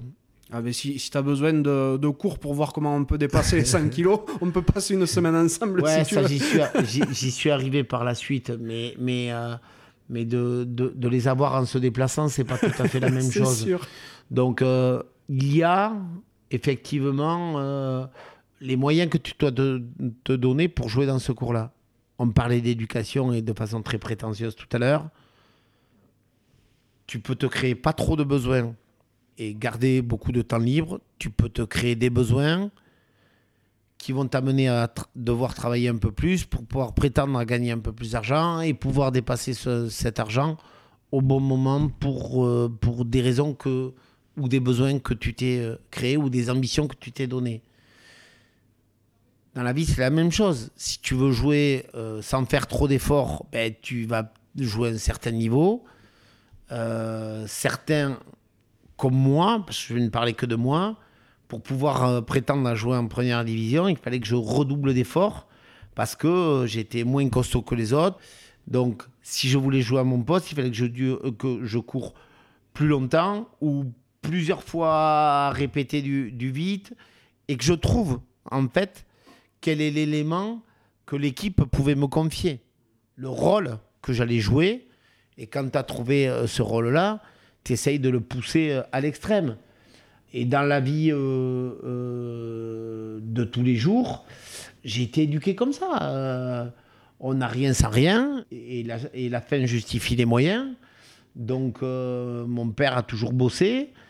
Je l'ai peut-être moins vu que certaines personnes qui ont des emplois qui dégagent du temps. Je n'ai jamais jugé les gens qui ont pris d'autres voies. Et moi, je n'ai jamais eu de sentiment de manque par rapport au manque de temps euh, euh, quand mon père travaillait. Quand euh, je l'avais, je l'avais à 3000%. Mmh. Quand je voulais le voir, je savais aller le voir sur son lieu de travail. Et notre vie, elle s'est construite, elle s'est construite comme ça. Mais c'est hyper personnel comme, comme, comme, parcours. Et je ne me permettrai pas de juger euh, ceux des autres. J'ai eu un apprentissage avec la, notion de, la notion du travail et la notion, et, et, la notion des efforts qu'il y a à faire. C'est tout. Par la force des choses, tu as dû devenir un besogneux pour arriver à tes fins. Je sais pas, je suis pas, je suis pas sur le divan en train de, en train de réfléchir à tout ça. Je, je, je prends l'exercice euh, avec euh, beaucoup de transparence et, et, et beaucoup de, de plaisir, euh, de plaisir à, à me confier là-dessus, alors que d'habitude, je, je, cache beaucoup plus de choses. Je pense pas non plus être uniquement persuadé, comme tu le disais, que la notion de travail est une voie unique. Il y a des mecs qui ont du talent. Tout à fait. Il y a des mecs qui ont du talent. Euh, même dans la musique, même dans le monde de l'art, même dans le monde de la culture, il faut travailler. Mais il y a des gens qui ont plus de facilité que qui ont plus de facilité que d'autres. Il y a des gens qui sont vraiment qui sont vraiment doués et qui peuvent s'exprimer en moins de temps. Il y en a d'autres qui doivent passer par effectivement euh, un peu plus de boulot. En tout cas, rugbystiquement, c'était mon cas. Euh, peut-être que professionnellement dans l'entreprise, ça l'était euh, moins pour d'autres raisons. Parce que d'autres capacités relationnelles, est-ce que ça se travaille vraiment? Il y a de l'inné, de l'acquis comme dans tout. Tu m'as dit que tu étais chasseur. Tu, euh, tu chasses quoi? J'ai trois chasses euh, essentiellement d'oiseaux. Mmh. La première euh, au Pays Basque, au-dessus de Moléon, sur le cirque d'Irati, avec euh, une chasse au col que j'exerce depuis euh, presque 25 ans et j'ai un col depuis euh, l'arrêt de ma carrière, une vingtaine d'années. Après, euh, je chasse dans les basques de Christian Labitte, dans la clap à la bécasse et, et, au canard. Que des chasses de saison et que des chasses d'oiseaux.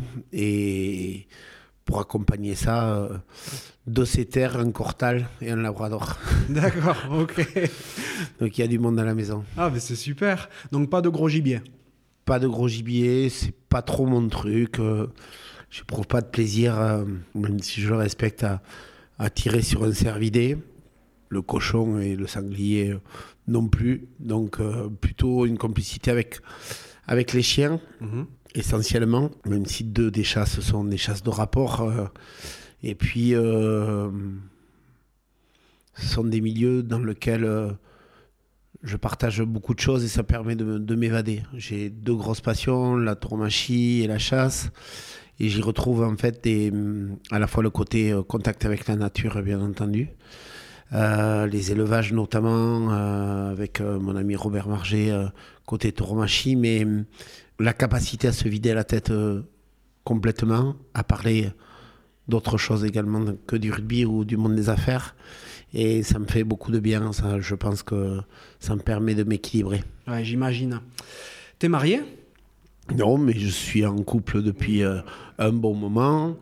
J'ai un enfant naturel et élevé une deuxième, une, euh, sa sœur, avec euh, un garçon qui a 18 ans, qui est euh, aujourd'hui euh, aux portes, enfin, en équipe espoir euh, après son titre de champion de France Crabos avec le Stade Toulousain et qui euh, se développe bien. Donc c'est intéressant de, suivre cette carrière. C'est des générations qui ont eu la tâche un peu compliquée en sortie de puberté de pouvoir aborder les années Covid et, l'absence des terrains pour pouvoir prouver.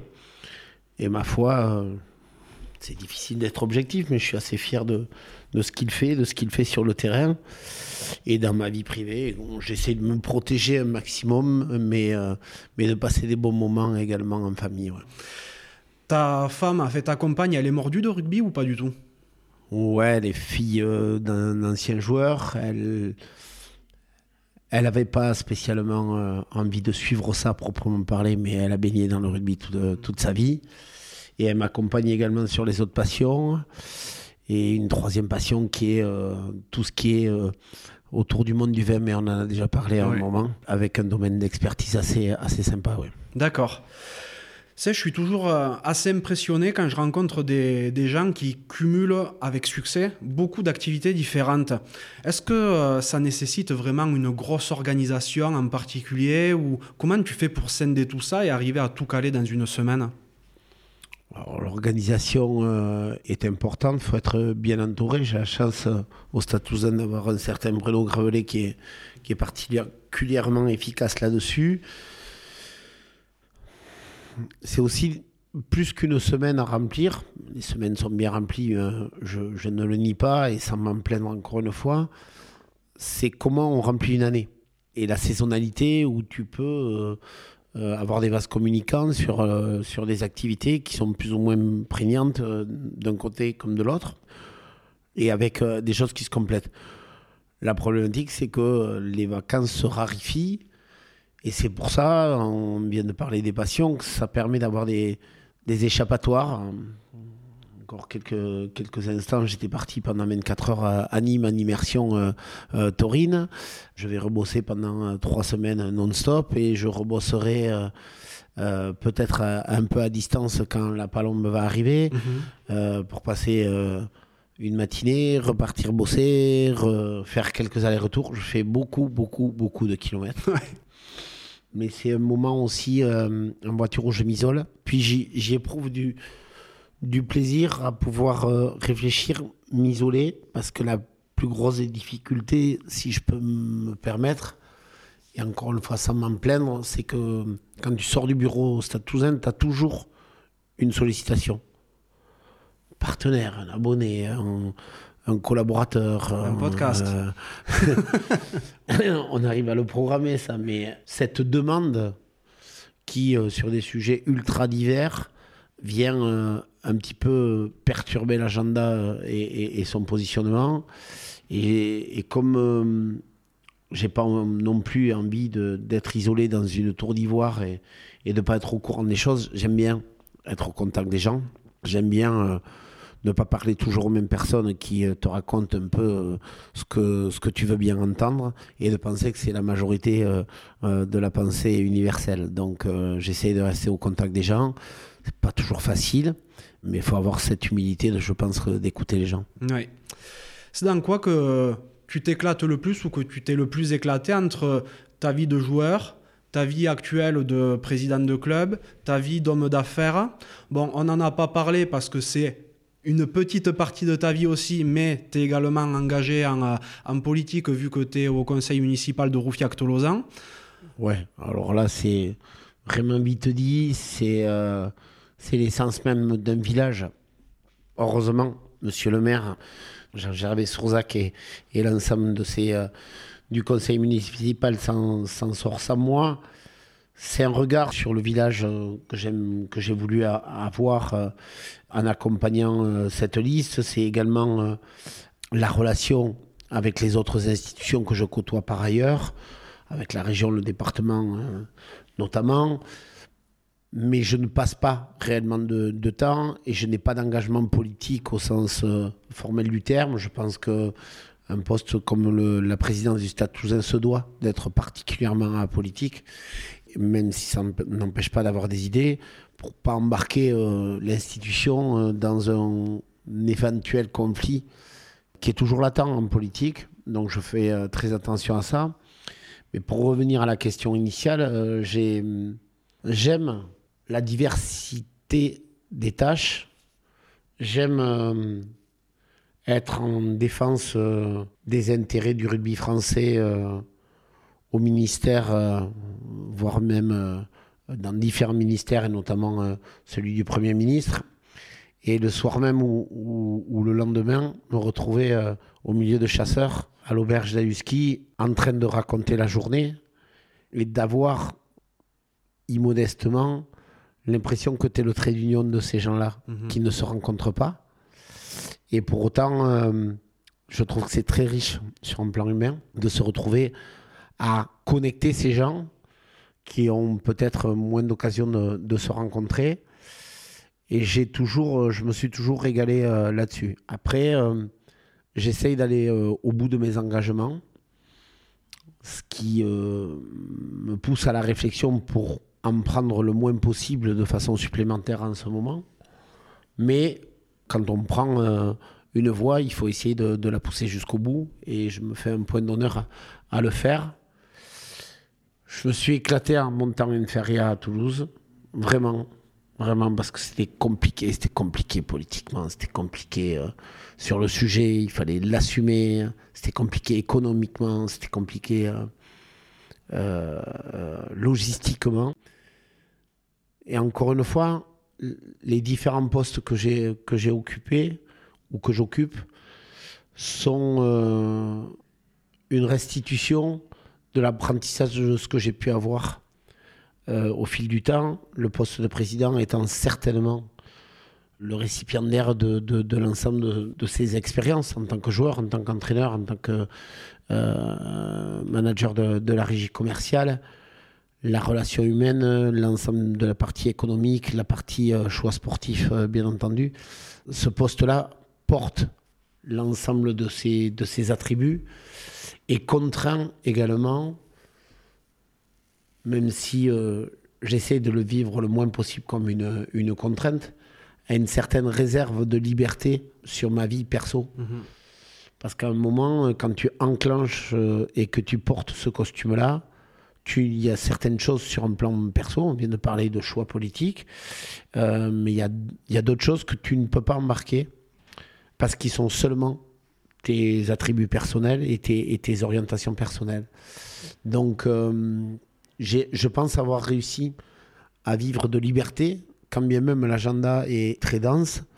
J'estime avoir une liberté de penser, une liberté d'action qui est juste conditionnée au poste de présidence et, et au droit de réserve qu'il impose.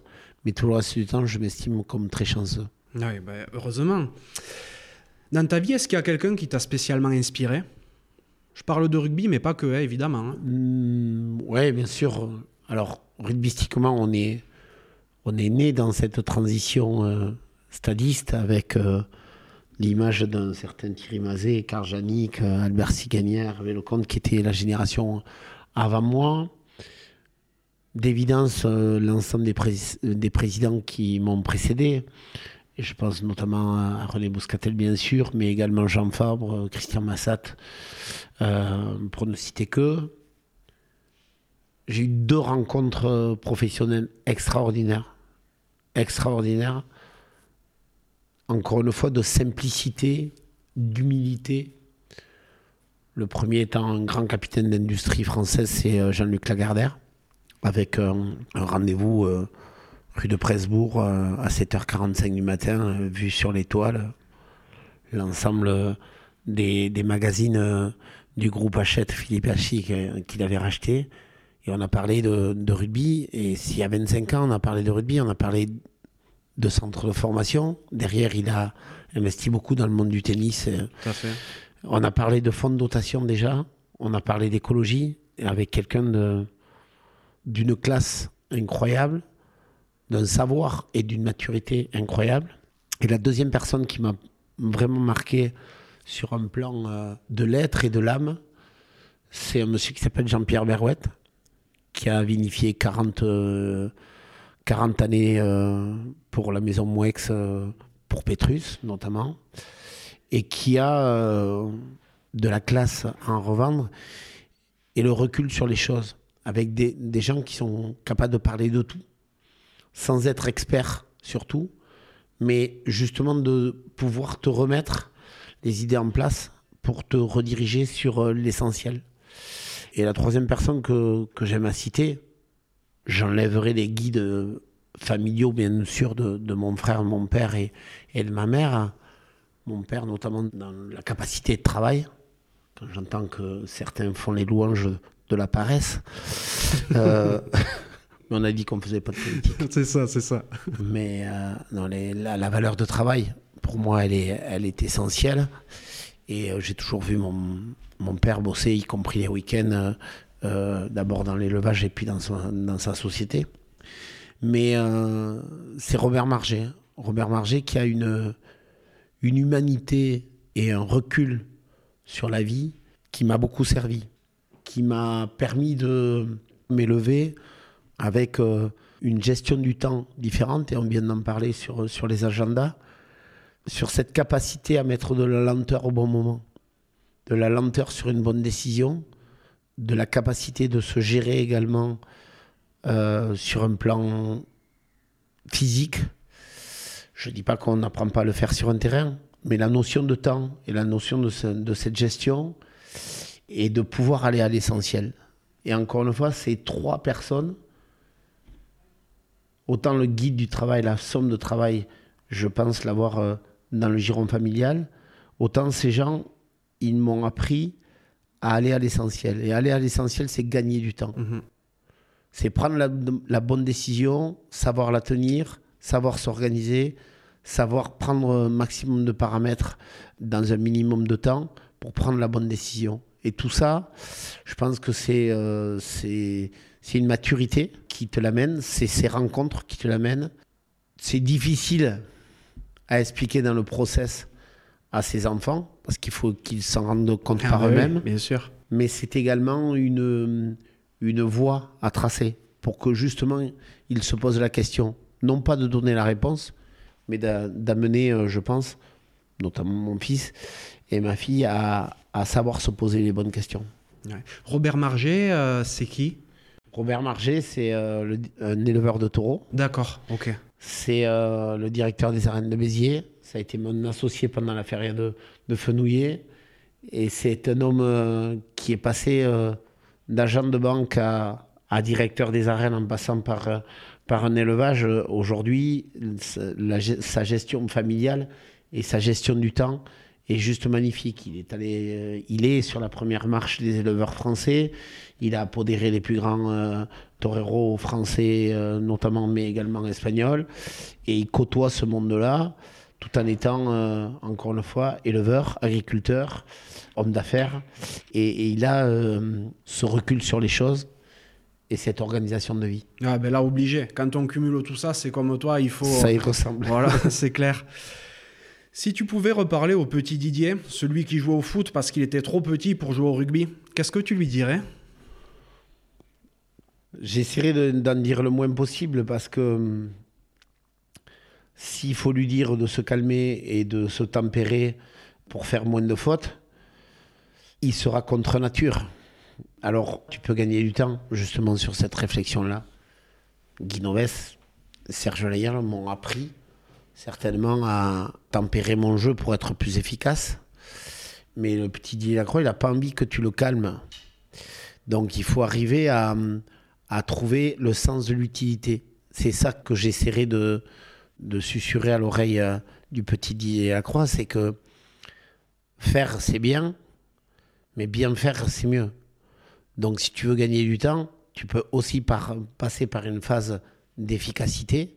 En parlant d'efficacité, tu comprends que on ne te demande pas de moins en faire, mais on te demande de mieux faire et de soigner un peu ce déchet. Je crois que si on peut se permettre euh, de revenir en arrière, il y, aura, il y aurait peut-être ça à, à redire, Ouais. ou à conseiller, ou à accompagner. Oui, c'est sûr. Aujourd'hui, quels sont tes rêves? Bon, J'en ai 10 000. Il y a- J'ai encore plein de choses à faire. Je veux encore plus me rapprocher de la terre. Je ne suis pas vigneron, mais j'ai acheté des vignes euh, avec quelques amis euh, dans le, dans le Languedoc, dans le Minervois. Euh, j'ai un désir euh, absolu de remonter un élevage de porc. Euh, des projets, j'en ai plein. Mais encore une fois, la valeur d'engagement dont je parlais tout à l'heure m'amène à être cette fois-ci un peu raisonnable pour être sûr de ne pas courir plusieurs lièvres, à la fois, ne pas lâcher la proie pour l'ombre. Et j'ai une tâche qui est loin d'être euh, achevée à la présidence du stade, parce qu'il y a ce club à pérenniser, il y a un projet autour globalement de sa transformation immobilière et de sa transformation face euh, au quartier euh, des Septeniers de demain qu'il faut réussir et qui nous permettra de positionner le Stade Toulousain façon un peu plus décorrélée de la qualité de ses résultats. Alors bien sûr qu'on a envie d'avoir des résultats et des bons résultats à vie, mais l'aléa sportif nous amènera forcément à des moments euh, un peu plus compliqués, comme on a connu euh, euh, il y a 4-5 ans, et pas seulement parce qu'on a fait des erreurs, certainement que les erreurs y conduisent, mais également parce qu'il y a l'aléa sportif, et donc euh, on peut, on peut pas prétendre à être toujours sur les premières places, il faut être, prétendre à être toujours compétitif, et il y a ce jeu également qui doit être rassuré par euh, d'autres engagements économiques. L'objectif, euh, c'est d'être prêt en 2027 de façon un peu plus pérenne. Mhm. D'accord. Bon, ça rejoint ce qu'on se disait de toute manière tout à l'heure par rapport à, à tout, ce, tout ce projet un peu euh, que tu as en réflexion aussi par rapport à tes échanges avec Yann Roubert à Lyon. Complètement, entre autres. C'est quoi pour toi la réussite? Question un peu, un peu compliquée. euh. La réussite, je pense, passe plus par la reconnaissance de ses pairs. Avoir la reconnaissance du public et du grand public ou des médias. Je dis pas que certaines choses font pas plaisir, mais c'est pas ma démarche euh, initiale. Hum, La réussite, c'est quand tu, euh, quand tu regardes derrière et que euh, les choses sont pérennisées, sont consolidées. La réussite, c'est quand des experts de tel ou tel parti te disent J'ai regardé ce que tu as fait, tu as pas mal cheminé. Soit dans le domaine du rugby, que ce soit dans le domaine, encore une fois, de, certaines de mes passions. Mais la réussite, elle n'est jamais absolue. D'abord, parce qu'elle doit être euh, conjuguée avec euh, la réussite sur un plan perso, sur un plan familial, sur un plan économique, sur un plan euh, arriver à équilibrer tout ça. La deuxième chose, c'est que la réussite, quand bien même euh, on la raconte de façon euphorisante, ou on la vit de façon euphorisante sur un plan euh, sportif, le soir de la finale où tu lèves le bouclier, tu peux être euh, magnifiquement euh, heureux, mais tu sais que les compteurs sont remis à zéro immédiatement. Ouais, c'est ça. Donc, euh, je pense que c'est c'est la trace que tu laisses, et c'est la trace que tu laisses aux yeux de gens qui sont experts, ou du moins, j'aime pas trop le mot, mais sachant dans ce domaine. Aujourd'hui, à l'heure où on se parle, c'est quoi ta plus grande réussite? Ma plus grande réussite, euh, c'est mon fils. Ouais. c'est mon fils, je pense, en termes d'éducation, d'équilibre par rapport à, par rapport à, à l'ensemble de la famille, à sa mère euh, euh, également. Donc, euh, ouais, c'est, je pense que c'est, c'est mon fils. Mhm. Qu'est-ce que tu aimerais que les gens dont tu as croisé la route retiennent de toi Euh, une éducation, une correction, une, euh, une valeur d'engagement. Ouais. Bon, tu sais, le podcast s'appelle La Cravate et il y a une question que je pose à tous mes invités. C'est à quoi voudrais-tu mettre une cravate? Ah, des coups de gueule, j'en mets quelques-uns. Des J'ai- cravates, t'en as eu mis ou pas? Euh, J'en ai, ai eu mis, hein, bien sûr, parce que j'étais, euh, j'étais turbulent. Non, euh, la cravate, euh, si je dois la mettre euh, quelque part, c'est sur l'injustice. Néanmoins, il faut essayer de passer à autre chose et essayer d'être plus positif que la rancœur à proprement parler. Donc, la cravate, quand je la mets, elle n'est pas réfléchie, intentionnelle, remplie de remords. Elle est plus en réaction. Ouais, c'est, c'est, c'est vraiment, vraiment dans l'émotion. Ouais. T'es heureux dans ta vie aujourd'hui Parfaitement. Parfaitement heureux. Encore une fois, il y a de la pression. Faut pas, faut pas le nier. Mais là, je pense que quelque part, des êtres comme, comme moi ou, qui sont sur ces postes-là, euh, c'est pas du masochisme. hein. Faut pas croire que c'est compliqué, mais il faut surtout pas s'en plaindre. Bien au contraire, bien au contraire, je suis très heureux. Bon, super. Qui est-ce que t'aimerais que j'invite sur un prochain podcast? Oh, sur le plan rugbystique, euh, Hugo s'est déjà fait. Ouais, tout à fait. Il y a un mec qu'il faut faire parler qui est extraordinaire, c'est Julien Marchand. Ah oui mais, il va falloir te- que tu bosses fort. En plus, c'est un commun joie, ça va. ouais, mais. il parle peu, mais ça, ça sonne très bien. Ouais. Et euh, c'est un meneur d'homme hors pair. Mais même les deux, tu vois. Et Peato et Julien, comme par hasard. Mhm. Comme par hasard, ouais. Les deux, les deux talents. Est-ce qu'il y a une question que t'aurais aimé que je te pose ou un sujet que t'aurais aimé qu'on aborde ensemble? Absolument pas, parce qu'encore une fois, ça voudrait peut-être dire d'aller soigner son ego pour, euh, pour euh, se faire dire des choses euh, qui te. Moi, j'ai à la fois rien à cacher et à la fois besoin de mettre beaucoup de discrétion dans ce que je fais. Donc, je me suis, euh, je me suis plié à l'exercice avec beaucoup de, de plaisir, mais pour autant, j'aime pas particulièrement euh, euh, qu'on parle de moi et de ma vie privée parce qu'encore une fois, elle me regarde. Et toujours pareil, pour ne pas impliquer l'institution du Stade toulousain qui me colle un peu à la peau, surtout en ce moment, euh, pour ne pas l'embarquer sur, sur, sur certaines des voies qui sont, elles, personnelles. Ouais, tout à fait. Ben, merci beaucoup pour ce moment, Didier. Comme tu le dis, t'es pas trop du genre à parler de ta vie et des sujets plutôt intimes, donc je suis vraiment flatté que tu aies accepté de jouer le jeu. Ça, c'est clair. Je vais évidemment te souhaiter une excellente continuation, d'une part avec le stade toulousain, mais euh, aussi et surtout dans ta vie perso, car j'ai vu que c'était un véritable numéro d'équilibriste que tu menais à longueur d'année. Donc, euh, je te souhaite beaucoup, beaucoup de bonheur. Merci. À plus Ciao. Merci d'être encore là et d'avoir écouté cet épisode jusqu'au bout. J'espère sincèrement qu'il vous a plu. Si tel est le cas, ce serait super sympa de le noter 5 sur 5 sur Apple Podcast et de le partager autour de vous. Ça m'aiderait à encore plus le faire reconnaître et à convaincre de nouvelles personnes à jouer le jeu de la cravate. Si vous laissez un commentaire, sachez que je les lis tous. Aussi, si vous pensez que la cravate mérite d'être soutenue, vous pouvez faire un don en suivant le lien qui est dans la description de l'épisode. Pour me contacter, vous pourrez me trouver sur LinkedIn ou Instagram en recherchant Johan Zuckmeyer. Vous pourrez aussi facilement trouver le podcast sur Facebook et Instagram. A bientôt pour un nouvel épisode de La Cravate.